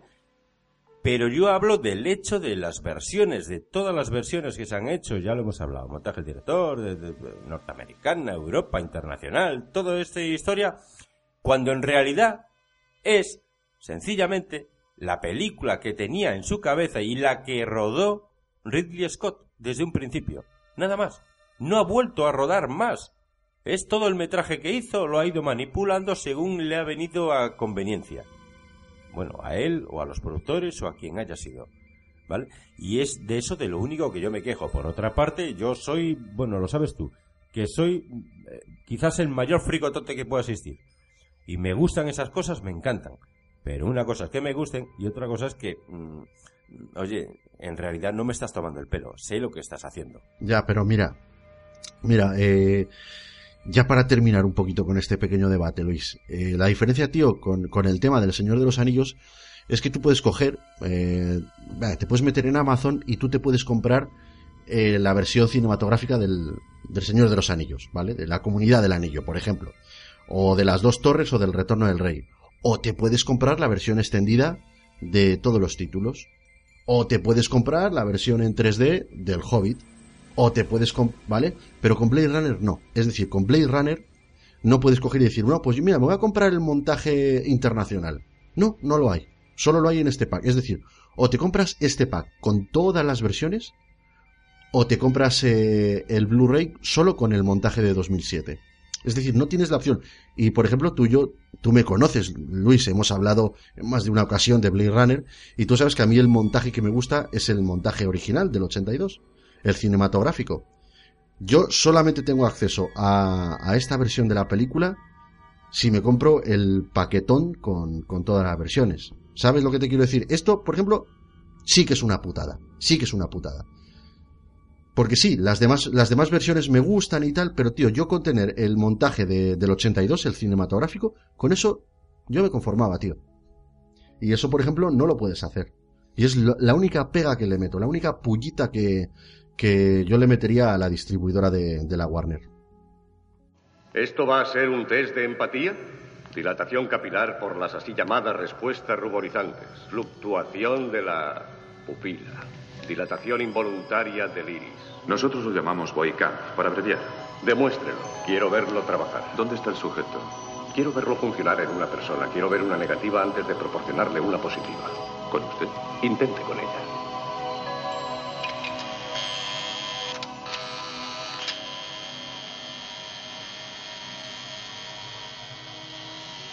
¿Le importa si fumo? Eso no afectará al test. Bien. Le voy a hacer una serie de preguntas. Relájese y contéstelas lo más sencillamente que pueda. Es su cumpleaños y le regalan una cartera de piel. No la aceptaría. Y además denunciaría a la policía, a la persona que me la regalara. Tiene un hijo. Este le enseña su colección de mariposas y un frasco de arsénico. Lo llevaría al médico. Está viendo la televisión. De repente se da cuenta de que una avispa le sube por el brazo. La mataría. Está leyendo una revista y se encuentra con la fotografía de una mujer desnuda. Este test es para saber si soy una replicante o una lesbiana. Conteste a las preguntas, por favor. ¿Quiere usted salir un momento, Rachel? Ella es una replicante, ¿no es así? Estoy impresionado. ¿Cuántas preguntas son las normales para detectar a uno? No le comprendo, Tyrell. ¿Cuántas preguntas? Veinte, treinta, según el tipo. Le ha costado más de cien con Rachel, ¿no es así? Ella no lo sabe. Está empezando a sospechar, creo. ¿Sospechar? ¿Cómo puede no saber lo que es? El comercio es nuestro objetivo aquí en la Tyrell y nuestro lema más humanos que los humanos. Rachel es un experimento, nada más. Empezamos a percibir en ellos extrañas obsesiones. Después de todo, son inexpertos emocionalmente, con unos años para almacenar las experiencias que usted y yo damos por supuesto. Si les obsequiamos con un pasado, creamos un apoyo para sus emociones y consecuentemente podemos controlarlos mejor. Recuerdos. Usted habla de recuerdos.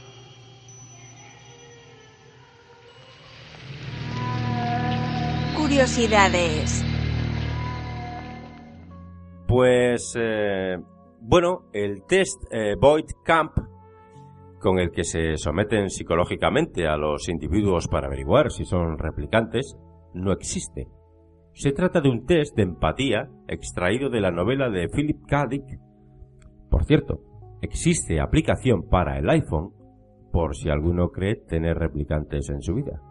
Joder, pues yo porque no tengo un iPhone, pero si no sería interesantísimo ahí, a- a- más que nada por saber qué es lo que te cuenta de la gente que conoces, a ver si son replicantes y no lo sabemos. Yo no tengo un iPhone, pero te puedo asegurar que estoy rodeado de replicantes. no, es broma, ¿eh? Bueno, pues mira, te voy a contar una cosita, Luis. El título de la película mm, poco o nada tiene que ver con la obra de Philip K. Dick, ¿vale? Eh, Blade Runner Se llamó así porque Ridley Scott buscaba un nombre comercial, bueno, Ridley Scott, quizá fuese la compañía la que buscaba un nombre más comercial. Eh, y el guionista Hampton Fancher se encontró con una copia de Blade Runner a Movie, ¿vale? Que esto es, esto es un tratado de cine escrito por, por William S. Burroughs, y el nombre simplemente les gustó. Así que se hicieron con los derechos del libro y a la película la titularon Blade Runner. La fecha del estreno, 1290 salas de cine, fue el 25 de junio de 1982. La fecha fue escogida por el productor Alan Ladd debido al éxito obtenido con anteriores producciones como Star Wars o Alien. Se ve que era supersticioso, pero con todo y con eso, ese mismo mes, pues dio la puta casualidad de que se estrenó ET el extraterrestre, por lo que finalmente la mayor recaudación se la llevó Spielberg. Es por eso que quizás se considera Blade Runner como una película de éxito tardío. Está bien, es algo bastante interesante. Que probablemente muchos no sabíamos. Por supuesto, yo no lo sabía. Bueno, pues eh, te voy a contar una curiosidad. Eh, y seguro que te gusta. Que te gustan las consolas y todas estas cosas.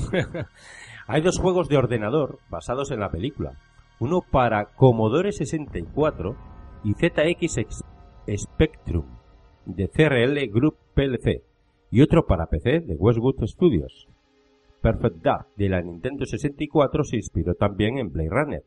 Otra curiosidad es que Ridley Scott llevaba consigo una foto de la famosa obra del pintor Edward Hopper, Nighthawks, para mostrársela durante el rodaje al equipo de construcción de decorados y maquetas para darles una noción de la atmósfera que quería crear en la película. Pues si te fijas en la película, a los replicantes se les llama por su nombre de pila y a los humanos por el apellido, con la excepción de, del protagonista, ¿vale? Y aquí abro un paréntesis, ¿vale? Yo ahí lo dejo, con la excepción del protagonista. A buen entendedor, pocas palabras bastan.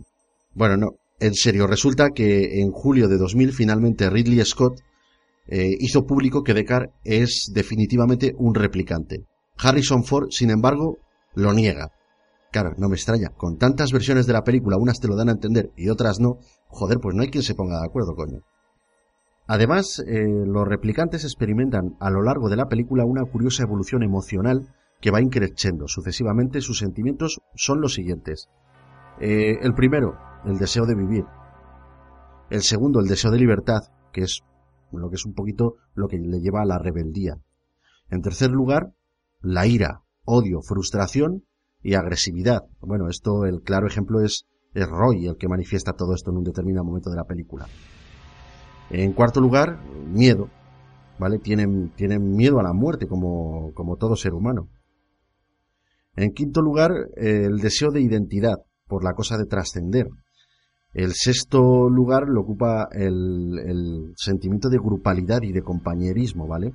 Si no, tú fíjate cuando matan a Pris, ya eh, se da cuenta de que solo quedan ellos dos y a ella la han matado.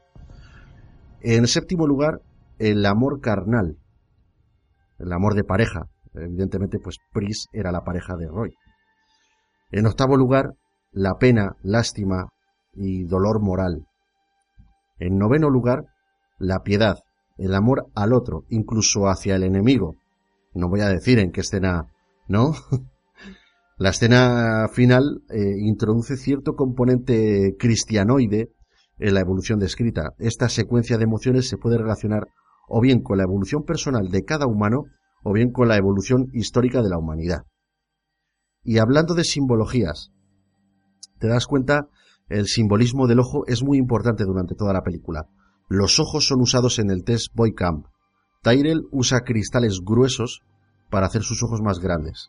Roy juega con unos ojos eh, en un bote en el apartamento de JF Sebastian.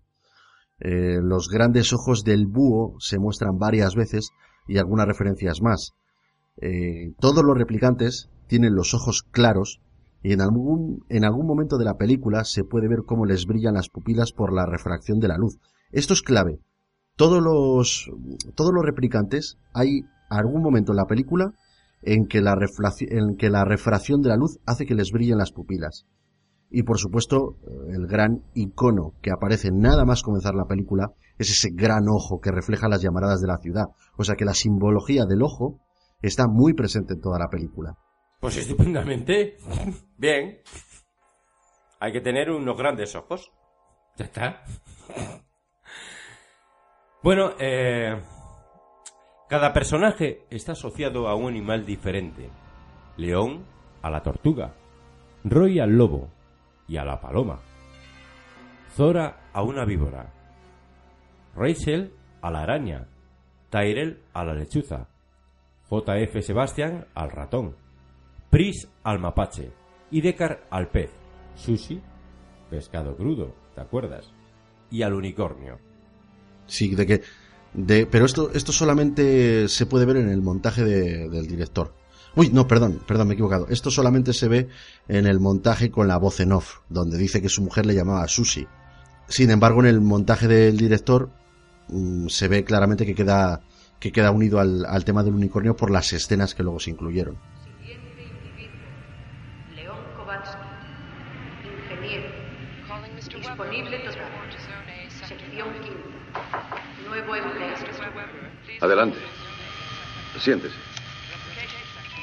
Por favor, no se mueva. El tiempo de reacción es primordial. Por favor, ponga atención. Conteste lo más rápido que pueda. ¿Esto es parte del test? No, era solo por charlar.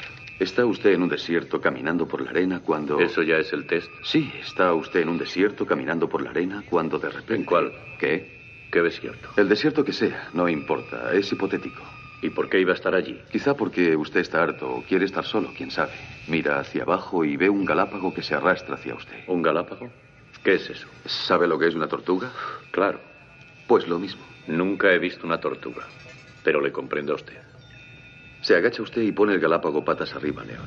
El galápago yace sobre su espalda con el estómago cociéndose al sol y moviendo las patas para darse la vuelta, pero sin su ayuda no puede. Y usted no le ayuda. ¿Qué quiere decir que no le ayudo? Quiere decir que no le ayuda. ¿Por qué es así, León? ¿Se inventa esas preguntas, señor Holden, o se las dan escritas?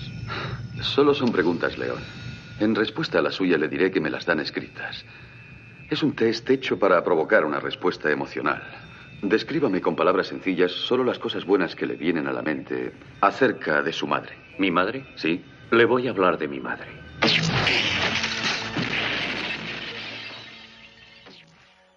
Bueno, eh, Philip K. Dick, autor de la novela en la que se basa la cinta, nunca pudo ver la película terminada. Más que nada, más que nada, porque murió el 2 de marzo de 1982, dos meses antes del estreno. Aún así, tuvo la oportunidad de ver unos 20 minutos del montaje con el que quedó gratamente sorprendido. Es todo mi mundo. Lo han captado perfectamente. Eso fue lo que dijo Philip K. Que además vaticinó el futuro de la película. Según sus palabras, va a revolucionar nuestra percepción de qué es la ciencia ficción y de lo que puede llegar a ser. Ni Scott ni el guionista David Webb Peoples se habían leído la novela de Dick. En la sitcom de Big Bang Theory y Padre de Familia hacen referencia a la existencia de una versión 8 segundos más larga que cambiaba el sentido total de la película. Y hay una frase en el sexto día que hace referencia al test Void Camp. Eh, una curiosidad de la película es que un modelo de la nave Dark Star de la película homónima fue usado también como un edificio. Se puede ver detrás del cartel de esa gigantesca geisa, en la escena donde la nave de Gaff se aproxima al edificio de la policía. Es muy sutil, pero se aprecia, se, se aprecia bien tanto la forma de esa nave como la forma de la Millennium Falcon, ¿vale? Del halcón milenario que está justo detrás de este edificio. Harrison Ford y Sin Young no se tragaban. En realidad, Ford no quería ni ver a su, a su compañera. O sea, tenía que ser esta tía una engreída de cojones, macho. Pero que lo flipas, tío. Eh, bueno, pero Harrison Ford no solamente tenía problemas con Sin Young, tampoco creía en lo que estaba rodando. Venía de, de Star Wars y de Indiana Jones en busca del arca perdida. Y en Blade Runner no comprendía nada de nada de lo que había en el guion. De hecho, fue elegido tras múltiples castings con decenas de actores. Pero fue por intermediación de Steven Spielberg, que es el que recomendó a Ridley Scott que dejara las frivolidades y apostara por él, porque era barato y bueno, hombre, entonces tenía un caché un poquito más reducido y es un actor que, que le vaticinaba mucho futuro. Como así ha sido demostrado. El teclista Evangelos Odiseas, Papa Taná Siu. O sea, Vangelis para los amigos, tío. Vangelis, coño. Vangelis, ¿qué coño? Se cabreó con Ridley Scott por razones que nunca salieron a la luz. Lo importante para los espectadores es que Vangelis hacía la música perfecta que Scott quería, fusionando los órganos y pianos clásicos con elementos de electrónica. Pero han llegado a existir hasta ocho versiones distintas de la banda sonora de la película, que es de lo que yo me quejaba antes.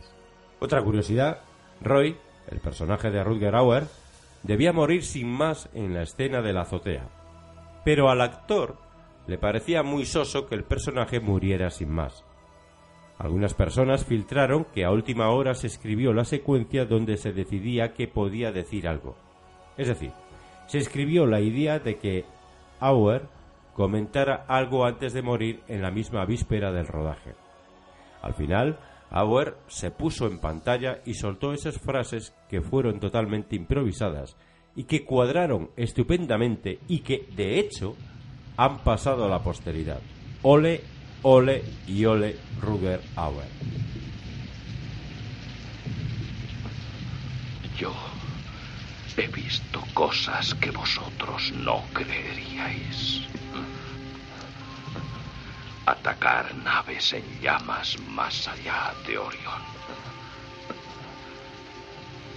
He visto rayos de brillar en la oscuridad cerca de la puerta de Tannhauser. Todos esos momentos se perderán en el tiempo. Como lágrimas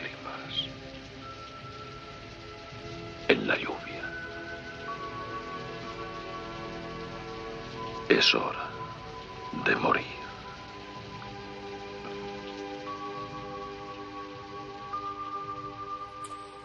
Ridley Scott usó en uno de los finales varios planos rodados por Kubrick para El Resplandor, que no llegaron a usarse. Se trata de las montañas y paisajes parecidos a los que curiosamente salen al principio del Resplandor y que Kubrick desechó. A Scott le encantaron y los reutilizó reconociéndolo sin ningún problema. Bueno, pues eh, eh, decidió gastarle una broma a Ridley Scott después de haber firmado el contrato, presentándose ante él con las ropas que, a su juicio, debería vestir un esclavo clónico del año 2019. Atención. Gafas de sol verdes, como las de Elton John. Pantalones de vinilo rosa y una camiseta blanca que dejaba ver su ombligo. Como guinda final, Ruther Howell se dio un tinte de pelo rubio platino. Según el testimonio de una de las ayudantes de producción, a, Ridley Scott casi le da un yuyu. O sea, casi se desmaya del susto al verle de esta guisa. Menos mal que solo fue una broma, macho, porque yo me lo estoy imaginando y, en fin, el día del orgullo gay se le queda pequeño para describirlo. Eh, para habernos matado. Mira, aquí viene otro dato importante con la novela. Eh, te, voy a, te voy a decir varios conceptos, ¿vale? Y luego, pues, la diferencia que hay de la novela a la película. Por ejemplo, el lugar de desarrollo de la historia, pues en la novela transcurre en un San Francisco despoblado. Sin embargo, en la película ocurre en un Los Ángeles hiperpoblado. El concepto de los androides en la película se les denomina replicantes, pero en la novela no se menciona ningún nombre descriptivo que se les asigne, ¿vale? Luego, Rick Deckard en la novela está casado y en la película estuvo casado el concepto de tener un animal vivo en la novela es algo básico para poder ascender socialmente. Es decir, que parece ser que, está bien visto tener, tener un animal, te hace un individuo bastante sociable. Sin embargo, en la película mm, de esto no se hace ninguna mención.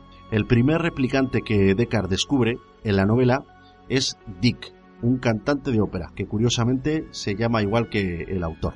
Sin embargo, en la película, el primer replicante al que descubre es Sora, la bailarina en un club nocturno. El personaje de Rachel en la película tiene un tratamiento bastante diferente al del libro.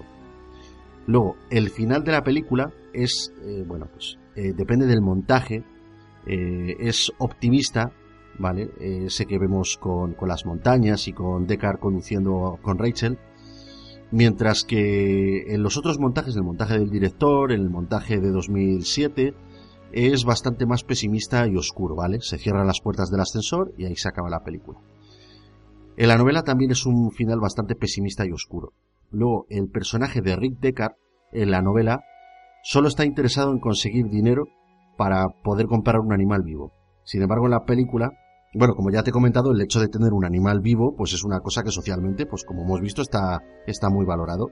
Entonces es la motivación que él tiene para terminar la misión. Sin embargo, en la película, el personaje de Rick Deckard mm, se cuestiona el sentido de la vida, el miedo, la muerte, así como las relaciones entre el bien y el mal.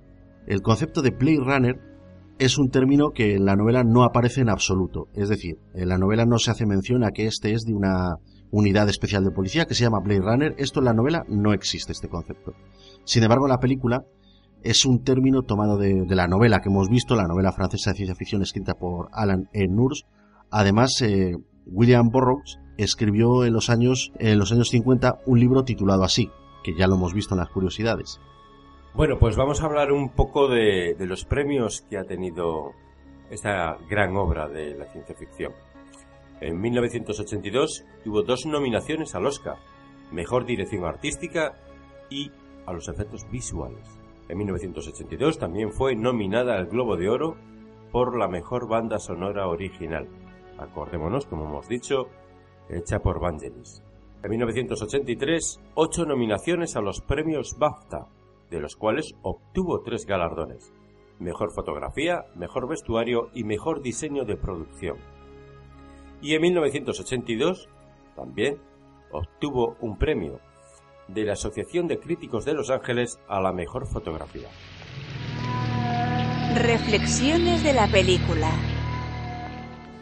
Bueno, eh, Luis, ¿tú qué dirías que es lo mejor de la película? Lo mejor de la película es en mi opinión, el trasfondo. Lo que nos quiere decir. Entra en un dilema que creo que ahí la culpa la tuvo Ridley Scott. Se quiso distanciar un poco de la novela y, quiso que los personajes tuvieran más fuerza y que tuvieran, tuvieran personalidad esos personajes y tuvieran miedos, tuvieran pavores, terrores, alegrías, tristezas yo creo que ese debatir entre qué diferencia hay entre tú y yo, porque tú seas humano y yo no, si los dos sentimos lo mismo, eh, yo creo que ese trasfondo es bien contado como lo cuentan, eh, como lo contó Ridley Scott en esa película, eh, yo creo que es lo mejor de la película. Lo mejor. Y por supuesto, no me puedo olvidar para nada, en absoluto, de la interpretación de Ruben. Sin duda, vamos. Pues eh, yo estoy contigo, yo coincido contigo. O sea, sin duda lo mejor es lo que la película dejó tras de sí en materia reflexiva. La escena de, de improvisación de Ruther Hauer, pues es, joder, es lo más icónico, ¿no? Es lo que más se recuerda. Joder, incluso conozco gente que no ha visto la película, sin embargo esta frase, pues sí que la reconoce. Te voy a decir una cosa, vuelvo otra vez un poquito a insistir en lo de antes. La voz en off de Rick, de Rick Deckard, que explica cosas acerca del mundo en el que vive, de los personajes, eh, de quién se rodea y de sí mismo, ¿vale? Sus conflictos emocionales es una cosa que no se debiese de haber desechado. Lo mejor, ¿qué quieres que te diga? Es todo eso que hemos dicho y añado, ¿vale? A lo que tú has dicho yo añado el impacto que tuvo la puesta en escena de la película. ¿Por qué? Pues porque todos esos escenarios futuristas inspiraron a otras producciones posteriores, como por ejemplo Los Inmortales 2, el desafío del 91, ¿vale? Casi 10 años después. A mí hay varias escenas, varios planos de Los Inmortales 2 que me recuerdan mucho a Blade Runner. Y bueno, por contrario, Luis, eh, ¿tú qué piensas que es lo peor de la película? Yo creo que lo peor de la película Joder, lamentándolo mucho, tengo que decir que Harrison Ford. Vale, sí, también te lo compro. Yo creo que es lo peor de la También te lo compro. eh, sí, porque es que, a ver, la película en sí independientemente de lo que hayan dicho durante 30 años, que obra maestra, que, que sí, que sí, que sí, que y es que ya la he comprado, ya la he comprado, no hace falta que me la vendas más, ya la he comprado. Pero Harrison Ford no pega ni con cola. ya está. O sea, es así. Yo creo que... Sí, la verdad es que la, la interpretación de Harrison Ford en esta película no es que fuese muy fina. Pero para nada, ¿eh? Para nada, para nada. Oye, tío, ¿y te aventuras a decirme entre tú y yo a quién hubieses puesto en lugar de Harrison Ford? Hostias, tengo que echar mano de memoria. Por ejemplo, Mm, Tom Selleck. No, no, hubiera, a ver, sí, hubiera pegado como ese... eh, es que, a ver, eh, date cuenta de una cosa, hemos dicho una cosa, una diferencia que hubo entre la novela y, y- la película, y es que en la novela el policía estaba casado y en la película estaba divorciado. Es que ese divorciado, eso pega mucho, eh, provoca mucha empatía. Acuérdate, eh, John McClane está divorciado y, es un policía súper duro y es que mm, como que provoca mucha empatía con, con la gente que ve las películas, ¿no? Ese policía retirado, divorciado, que le va mal la vida, bebe mucho, fuma, no sé, parece que genera una empatía con, con, con, pues, con la gente que ve ese tipo de historias, ¿no? Entonces, eh, quizás Tom Selleck sí lo hubiera pegado, pero a lo mejor, pues Nick Nolte también lo hubiera pegado. Sí, mira, es verdad, Nick Nolte, tío. Otra ¿Sabes? opción muy buena, tío. Eh, o también, mira, se me ocurre uno que quizás le hubiera dado más el pego. Más el pego, porque estos dos son dos hombres grandes. Mm, y la película no se trata de dar hostias. Eh, es algo más. Y a lo mejor en esta historia hubiera, hubiera calado más Peter Strauss. Mm, quizás hubiera calado más, porque además eh, Peter Strauss, aunque no haya sido un actor que se le haya mm, dado, mm, se le haya apoyado todo lo suficiente como, como realmente se ha merecido en su carrera cinematográfica o en su carrera como actor, eh, Peter Strauss ha sido un gran actor, ¿vale? Eh, nos podemos acordar los que somos un poco más mayores, no viejos, ¿eh? que somos jóvenes todavía, ¿eh? Eh, de Hombre rico, hombre pobre, ¿vale? Peter Strauss eh, ha sido un gran actor y quizás en esta historia me hubiera pegado bastante más. No es el típico, eh, pues eso, el típico Nick Nolte o sí, no es el, tipo este duro, súper cacha, súper musculoso, pero sí hubiera dado el pego bastante mejor. Para dar el pego bastante mejor que Harrison Ford, es que además no hubiéramos tenido que buscar mucho. Pero creo que sí, un Peter Strauss eh, hubiera estado bastante bien. Inclusive, inclusive, hablamos del 82, un Sean Connery hubiera dado el pego, pero redondo, seguro, seguro. Vamos, fijo, categórico. Además es que era su época dorada.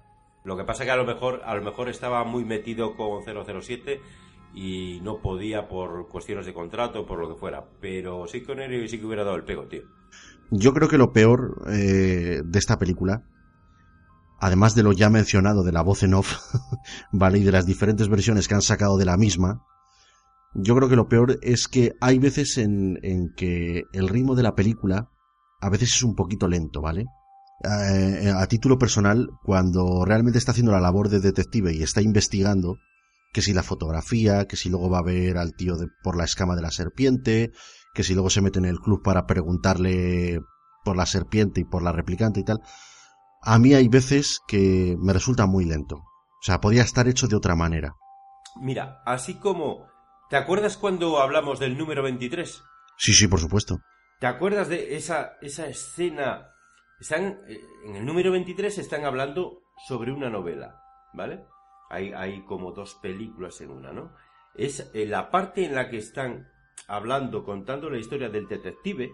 Digamos que el, el, el, el proceso, el, el- el proceso detectivesco de ese detective y lo que va sucediendo es mm, natural, es interesante, es... mm, te atrapa. En Blade Runner te puedes ir a hacer un café. Vale, ya sabéis, ya sabemos todos que yo soy un poco cómico cuando me meto así con la peña. Pero, pero es verdad, es verdad. mm, Algunas escenas demasiado, demasiado, demasiado. Venga, va, pero ¿vas a ir o no? No sé, ¿me entiendes? O sea, y eso sí que... Ahí sí que yo le, le, castigaría un poco, tío, por eso mismo, porque demasiado lentas. Para, para explicarme el trasfondo filosófico que me quieres eh, contar, el sentido que tiene la vida, o- en fin, porque al fin y al cabo, una secuencia correlativa de escenas lo que te van a contar es eso, es decir, estás contando ese tipo de historia. Mm, joder, no hace falta que te lo pienses tanto. Si tienes que ir aquí o tienes que ir allí, pues vas, vas, preguntas y ya está. No sé, vamos, no, demasiado lentas esas escenas. En eso estoy totalmente de acuerdo contigo. Cuéntame una cosita, Luis. ¿Cuál es tu escena favorita? Yo ya, yo ya sé cuál me vas a decir. Va, pero es que no quiero decir esa, joder, porque es que, es que no quiero decir esa, porque es que además, ¿sabes qué? Es que me encanta Rutger Hauer. Yo tuve una época, yo tuve una época en la que todas las películas que yo veía en el videoclub de Rutger Hauer las veía todas. O sea, a mí me encantaba, tío. O sea, la primera versión que se hizo, o una de las primeras que se hizo de ese famoso rol de la caza humana, eh, la vi de Rutger Hauer. ¿Te acuerdas que luego en el 93, me parece que fue, en el 94, sacó Jean-Claude Van Damme una, Blanco Humano? Bueno, pues antes que él, ya lo había hecho Rutger Hauer. Y de hecho vi la película, no recuerdo bien, pero creo que entonces ya trabajaba yo, porque, señores, por desgracia, yo empecé a trabajar muy niño, ¿vale? Eh, pues eh, tenía la película en casa y creo que mm, empezaba a trabajar muy temprano, creo que a las 3 de la madrugada o una cosa así, y, y, me vi la película, me levanté antes para ver la película. Y era sobre el tema ese, la caza humana. Es decir, eh, lo que quiero decir es eso. Yo a Rutger Hauer, eh, desde que lo vi en, en, en Blade Runner, lo he seguido y, me ha encantado ese hombre siempre. Entonces, claro, tú a un actor, en este caso, se supone que eran eh, dos, eh, ¿cómo se dice eso? Análogos, ¿no? O, mm, es decir, el prota y el contraprota, ¿no? Eh, y cuando ves que el... Bueno, es que esto no es un villano en realidad, es un pseudo villano, ¿no? Al fin y al cabo está luchando por vivir. Joder, tampoco es un villano, no es un villano como tal. Eh, pero bueno, digamos que es el- el- la contrapartida del superprota. Vale. Eh, joder, si es que le está dando un palizón a Harrison Ford. Pero un palizón impresionante. Palizón interpretativo. escena- por supuesto, por supuesto. Palizón interpretativo, a- pero apabullante. Claro, cuando ves eso dices, no, no, pero espera, es que Harrison Ford ya tenía nombre, ¿eh? Harrison Ford ya tenía nombre, que venía de lo que todos sabemos, Star Wars, y venía de Indiana Jones, ¿eh? Cuidado. Hostia, ¿y a Rutger Hauer de dónde viene este hombre? Pues mira, este hombre viene porque ha tenido que venir a darle un palizón interpretativo a Harrison Ford para que se entere lo que vale un peine. Ya y, está. se, y se lo ha dado bien dado. Y se lo ha dado, pero vamos, pero de de, hecho, cabo a rabo. la, la escena es pura poesía. Lo único que podía hacer Harrison Ford es quedarse allí y mirar como el otro interpretaba. Exactamente. Yo creo que es que además decía, seguro que le dijo al, al scripter, seguro que le dijo, bueno, ¿y ahora qué hago? O sea, no hagas nada, siéntate, capullo. Porque ya lo ha hecho todo Rutger Hauer. Si es que Rutger Hauer en esa escena, aunque no hubiera dicho nada, con la mirada, con la mirada que pone en esa escena, lo está diciendo todo. Lo que pasa que muy bien, muy bien dicho por Rutger Hauer, muy bien decidido y muy bien que Ridley le dejara hacer el decir esas frases que dijo. Vamos, para eternidad. Y probablemente, y probablemente, y es una pena que a Rutger Hauer se le vaya a recordar, claro, a lo largo de varias generaciones, por esas frases. Es lamentable, pero, pero mira, pero olé, olé, porque además por esa frase se le va a recordar. Ya está. Es decir, hay una contrapartida en todo. Olé, olé, Rutger Hauer y muy mal, muy mal Harrison Ford. Y de verdad, ¿qué escena voy a elegir? Pues esa, coño. Porque como tú bien has dicho, pues es pura poesía, joder. Yo siempre digo que los asiáticos son buenísimos haciendo, haciendo mm, escenas poéticas en las películas. Los chinos, los coreanos, son buenísimos haciendo esas escenas tan poéticas que sin abrir la boca a los actores es pura poesía, tío. Y en esta película Blade Runner, cosa que no es muy habitual en películas norteamericanas, esa escena es pura, pura, pura poesía, tío. Y es maravillosa. ¿Cómo no voy a decir que es, esa escena, que es esa escena mi favorita? Es que lo es, pero la mía y la, y la de millones y la de millones de espectadores en todo el mundo, tío. Y Yo por citarte eh, otra, otra distinta, ¿vale? Porque evidentemente, claro, que me has pillado con la que iba a decir yo, jodido. Además, te he hecho una ponencia que me Sí, cago en la sí, puta. sí, A ver quién me dice que no. No, hombre, es, es indiscutible. Pero mira, fíjate, a mí casi yo me quedo con cuando van a- al laboratorio de ojos de, de Chu. Yo me quedo con esa escena. ¿Por qué? Pues no sé, porque es una eh, es una escena que transcurre en un ambiente en el que hay una tensión precisamente por lo que estás viendo. O sea, el frío te lo transmite de manera muy visual. Quizá también el tono de la música te hace, no sé, sentir un poquito esa escena un poquito más, más intensamente. El hecho de que esté el León Kowalski por ahí hurgándole en los ojos y tal, y ver al tío como realmente está acojonado, por simplemente ah, porque no le, hace, no le han hecho nada, ¿vale? Pero solo con la presencia esa, la verdad es que es una escena que está muy bien llevada y a mí, pues una escena que también me gusta. No diría que es mi favorita porque evidentemente mi escena favorita ya es casi al final de la película, o sea, desde que desde el primer tiro que que Harrison Ford le pega a Ruther Hauer, bueno, que, que realmente no le da, ¿vale?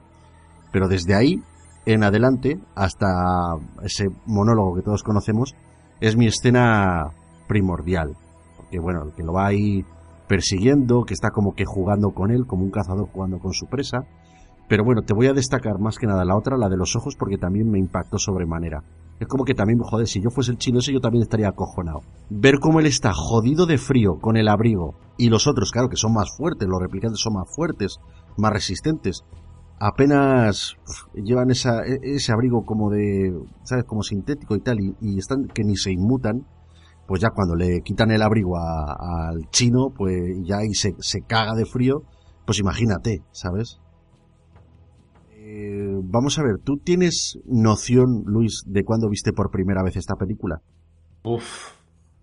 Por primera vez esta película, pues no, no, no, porque no, estaríamos aquí un rato intentando hacer memoria y la verdad es que no. Además, es posible, es posible fuera por el uf, 85, 86 que viera esta película. Pero no, no, no, no, no recuerdo las sensaciones que, que pude tener entonces. Además es que las- la he visto varias veces después y puedo confundir unas cosas con, la con las otras. Bueno, te, te cuento yo mi historia. Sabes que yo siempre tengo una historia para estas cosas. Sí, es que me encanta. Además, es que fíjate, nosotros hacemos el programa, pero cuando llegamos a esta parte, yo estoy deseando llegar a esta parte para que Iñaki Sánchez me cuente su anécdota, su historia. es que la estoy deseando. Bueno, pues era hace una vez. Voldemort, picador. No, pues mira, realmente no es que sea muy interesante. La primera vez que vi esta película eh, apenas tenía yo uso de razón. Sí recuerdo, recuerdo cómo, cómo fue, pero como no me trascendió, vale, yo estuve años y años pasando esta película, pasando esta película por alto, hasta que realmente pues cogí una vez, me la vi y dije, hostias, ¿vale? Pero la primera vez que la vi, bueno, pues yo recuerdo, alguna vez te he dicho que, mis tíos, eh, por aquellos años, mis tíos eran vecinos míos. Entonces yo prácticamente me tiraba muchas tardes con ellos. Y tenían un amiguete con el que, bueno, pues quedaban y, y compartían películas que habían grabado, qué tal. Y algunas tardes pues quedaban en casa de, de mis tíos, de mis abuelos, ¿vale? Mejor dicho, y se veían una peli. Una de esas tardes, pues coincidió que yo fui a casa y que vino este amiguete y trajo esta película, Blade Runner. Pues joder, ojalá pudiese contarte algo interesante, alguna anécdota y, y- y tal de cuando la vi por primera vez, pero recuerdo que yo estaba viendo esa película, que era yo pues un enano, no sé tío si sería 1990 o 1991, fíjate lo que te estoy diciendo. Y recuerdo estar viendo esa película y no estar enterándome de nada, tronco. De nada. O Pero sea, claro, O tío. sea, fue la primera vez que tuviste una sensación parecida a cuando viste una película de Tarantino. No, no, no, no, no, no, no, ni Es mucho broma, menos, eh, tío. es broma. Con Tarantino yo me cosco de, de- de todo lo que puedo, ¿vale? No, pero realmente, tío, tuve, tuve una sensación similar a la que debería de estar teniendo Harrison Ford en el set de rodaje. Porque no estaba... Eh, creo que ha sido el remate. Tío. Creo que de aquí ya no levanta cabeza. No, no me estaba, no me estaba coscando de nada. Es más, joder, recuerdo la escena final, cuando le coge tal y le salva la vida, y el otro se queda ahí. Todo lo que podía hacer era sentarme y verlo morir y tal. Yo, yo estaba diciendo, ¿pero qué haces? ¡Pero mátalo! Pero mátalo. Ahora ha cometido un error, tío. Ha cometido el error de, salvarte la vida. Pues tíralo de ahí, hombre. Tíralo de la cornisa. ¡Mátalo! claro, porque no entendía lo que estaba pasando, tío. No, no me daba la cabeza para tanto. Y, esa es la anécdota que te tengo que contar de cuando la vi por primera vez. Ah, evidentemente ya con el transcurrir de los años, eh, mira, tú verás esta película una vez la grabé de, de la 2, que la pusieron en la 2 en esas noches de cine que hacía José Luis García. Ajá. Y también salieron, salía, claro, comentándola con, con, otros directores y otros críticos de cine y entendidos en la materia. Muy interesante porque... Los que, los que fumaban y bebían Efectivamente, eso, era un fumadero, tío, eh, impresionante. Eso era la puta caña, tío. Recuerdo, recuerdo, claro, que, que la grabé, la vi, porque además era muy interesante ya por aquellos años, todos esos entendidos de cine habrían contado curiosidades y reflexiones, pues lo que hemos hecho nosotros aquí, pues más. O sea, el doble, el triple y lo que tú quieras porque eran entendidos de cine. Y dije, joder, Blade Runner, oye, pues mira, ahora cuando la pongan me pondré, o sea, la grabaré, la grabé en una cinta de VHS y, joder, en la 2 no daban muchos intermedios, la verdad, entonces casi, no sé si dieron un par de cortes publicitarios que con el pause, tío, yo los quité y luego, pues viéndola con calma y, y detenimiento dije, cago en la hostia, que esta peli es como que muy grande, ¿sabes? Me di cuenta que era como que muy grande el, el contenido que tenía. De hecho, eh, te puedo decir que esta es una de las películas de esas que, que te ponen luego, luego me la pusieron en el instituto para, en estas optativas a la religión, en plan para reflexionar eh, sobre la, la, humanidad y todo eso. O sea, eh, ahí me di, me di cuenta que era una película grande, ¿vale? Pero bueno, la, la primera vez que la vi, pues como te he dicho, pues no me enteré de nada, tío. Vamos, que diría, ¿y esta mierda que me pone mis tíos? Yo dije, pero ¿qué coño es esto aquí? ¿Dónde están los tiros aquí? Tal, claro, yo acostumbrado a mis tíos que estaban todo el puto día viendo películas de Schwarzenegger, de Stallone, de Jean-Claude Van Damme. Y dije, pero ¿qué, ¿quién es este Mindundi, el Harrison Ford? ¿Este quién es? Pero, además, claro, que sin el sombrero de Indiana Jones yo no lo reconocía, tío. Bueno, ¿qué argumentos tendrías para convencer a alguien, tío, de que esta película que es de obligado visionado? Esta película por sí sola por sí sola convence, o sea, no, no, no necesitamos convencer a nadie. Es, es una película icónica de la ciencia ficción. Es una de las peores películas que ha interpretado eh, nuestro querido amigo Harrison Ford. Y esta vez no hemos hablado de Nicolas Cage, ¿vale? que no podemos salir del programa sin mencionarlo, por lo menos. Eh, es que me imagino, me imagino a Nicolas Cage, ¿vale? interpretando. Tío, por Dios, no, es que no, sí, sí, sí. déjame, déjame que te va a gustar. Te va a gustar no mucho. No me acordé de decirlo antes, tío. Si lo digo antes hubiera quedado bien. Te va a gustar mucho, mira. Me imagino a Nicolas Cage interpretando a Rick Deckard en la primera escena donde, donde se va ahí al puesto de, de, pastas y le pide ahí los tallarines y tal. Que, que le pregunte el chino ahí a Nicolas Cage, y, ¿y qué va a tomar el señor? Y Nicolas Cage le diga, puedo estar horas comiendo una perita. qué cabrón eres, qué cabrón. es que tenías que soltarlo. Lo siento, si tío. No, si no, se te atraganta ahí de mala manera. Hostia puta. No, pero además en ese papel cuando está con medio pelo, ¿sabes? Cuando tiene toda... y cuando tiene todo el aeroplano aquí, ¿sabes? El, el, el, el portaaviones, helicóptero este, en ese, en ese tipo de personajes que, que tiene... O sea, que... Bueno, en fin. Qué pena me da, por Dios. Eh, dejamos a Nicolas Cage, que estamos con Harrison Ford, que te, se las trae también aquí. Es, yo creo que la peor interpretación de Harrison Ford de toda su carrera, pero sin embargo es una de las mejores obras que ha hecho Ridley Scott. Es una de las, y probablemente yo diría la mejor película, la mejor interpretación de Ruger Auer en toda su carrera. Y, y solo por eso yo creo que merece la pena.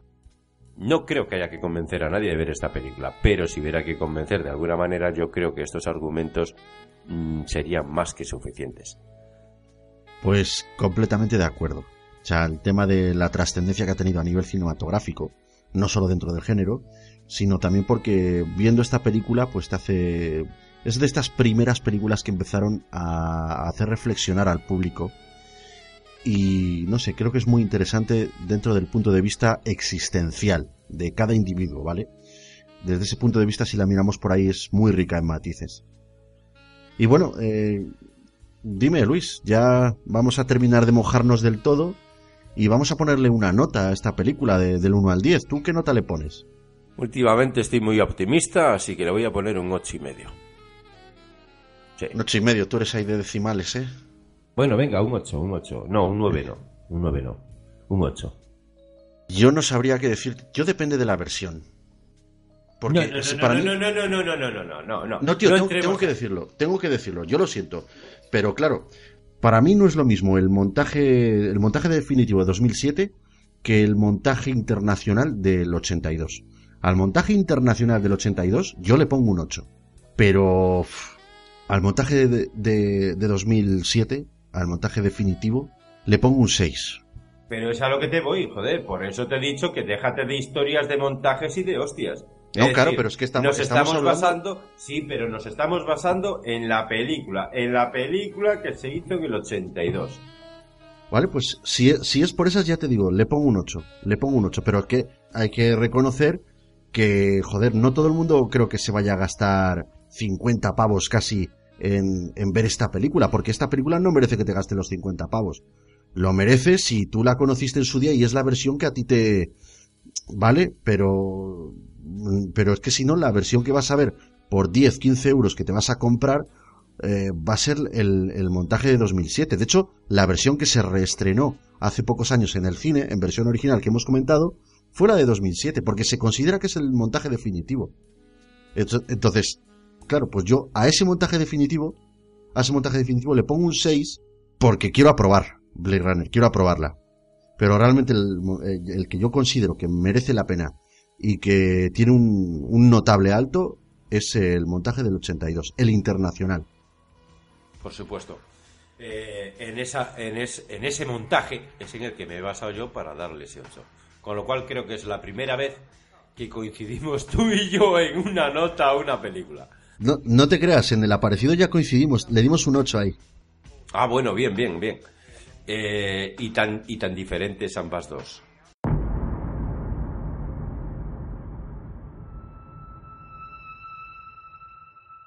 Buenas, soy Kaiser77. Llevo la página de kaiserland77.com, entre otras cosas. Y bueno, aprovechando que tengo un rato libre, pues me he animado a mandaros este comentario. De la película que vais a hablar, eh, Blade Runner. La verdad es que yo esta película la conocí hace relativamente poco, dos o tres años, y la conocí porque en una noche vieja al final no, no salí y me puse a ver películas o cosas que tenía y descubrí pues esta. Y dije, bueno, pues vamos a verla, total. Y la verdad es que tengo que decir que me impactó a un nivel muy alto. O sea, toda la película en sí me parece una, una, una auténtica burrada para la época. O sea, me explico y veo normal que en su día no tuviera tanto éxito porque es que, o sea, muchísimas cosas que salen ahí y se puede decir que son ahora mismo modernas. Eh, la fotografía me encantó, la película se veía muy bien, los fondos, los decorados, las voces, o sea, todo me parece, vamos, magistral. Y bueno, indagando en su día me enteré de que la película tenía varios cortes, pero la verdad que no, no he podido ver nada. Solamente sé que había bastantes escenas cambiadas y en un, en un especial o en un vídeo de YouTube las vi, lo que pasa que tampoco le presté mucha más atención. Ya esperaré al programa para, para que me lo vayáis comentando. Y nada, eh, no tengo mucho más que decir.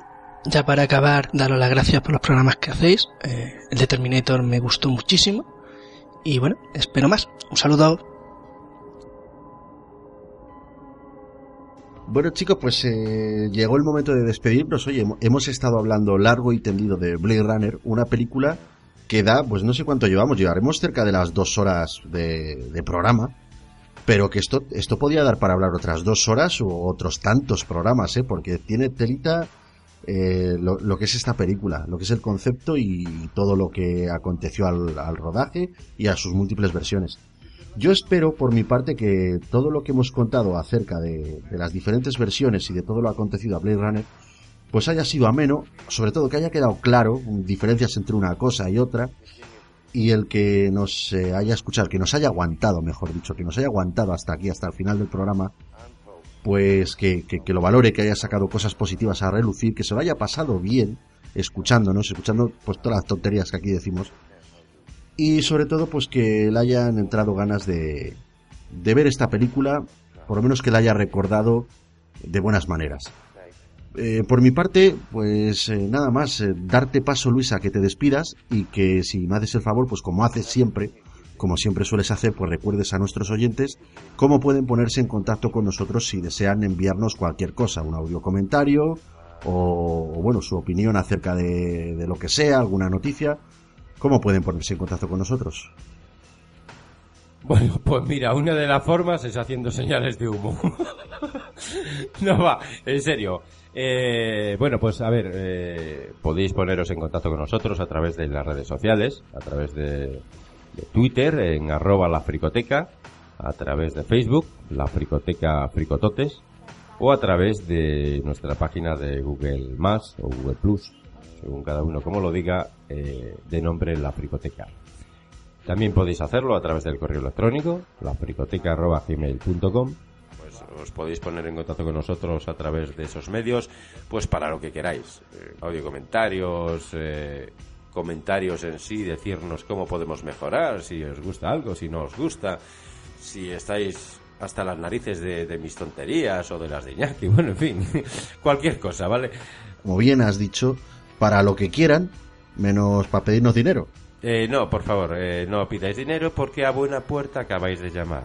Eh, entonces, menos dinero, cualquier cosa, ¿vale? Eh, por otra parte, mm, bueno, eh, me despido ya. Como dice un amigo mío, ala, despedido. En fin, me despido hasta el próximo programa. Espero que lo hayáis pasado bien, que haya sido entretenido. Yo al menos me lo he pasado bien. Y bueno, pues nada, mm, hasta el próximo programa. Un saludo. Bueno, pues eh, a mí no me despides porque me voy yo, ¿vale? Me voy yo.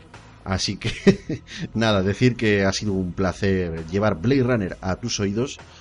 Yo soy, como bien sabes, Iñaki Sánchez y te estaré esperando junto con mi coleguita Luis en el siguiente programa del que aparte ya tenemos ganas porque vamos a hablar de una película que hemos tenido en boca pues eh, durante, durante varios años y que ya tenemos ganas de, darle caña. Os voy a dejar un pequeño avance, no os voy a decir el título, pero sí os diré que es un peliculón y que merece la pena que lo veáis porque es una película obligada. Los siguientes artículos han sido prohibidos por el NC10. Siete obras con ilustraciones en dos dimensiones.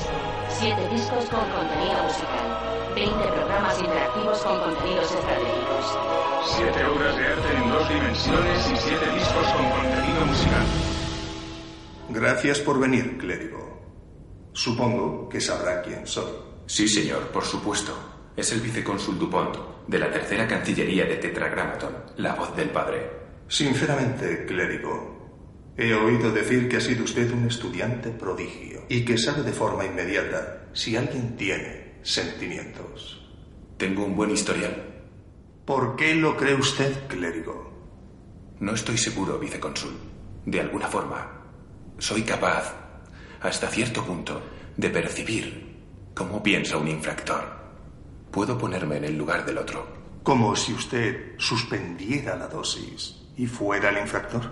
Supongo que podríamos decirlo así. ¿Tiene familia, clérigo? Sí, un niño y una niña. El chico ya va al monasterio y quiere llegar a clérigo. Bien. ¿Y la madre? Fue detenida e incinerada por infracción sensorial hace cuatro años. ¿Por usted? No, señor, por otro. ¿Cómo le hace sentir eso? No, disculpe, no entiendo la pregunta. ¿Cómo se sintió? No sentí nada. ¿Seguro? ¿Por qué no se dio cuenta usted? Yo me he hecho esa pregunta muchas veces, señor, y no lo sé. Es un error imperdonable, clérigo. Confía en que estará más alerta en lo sucesivo. Sí, señor.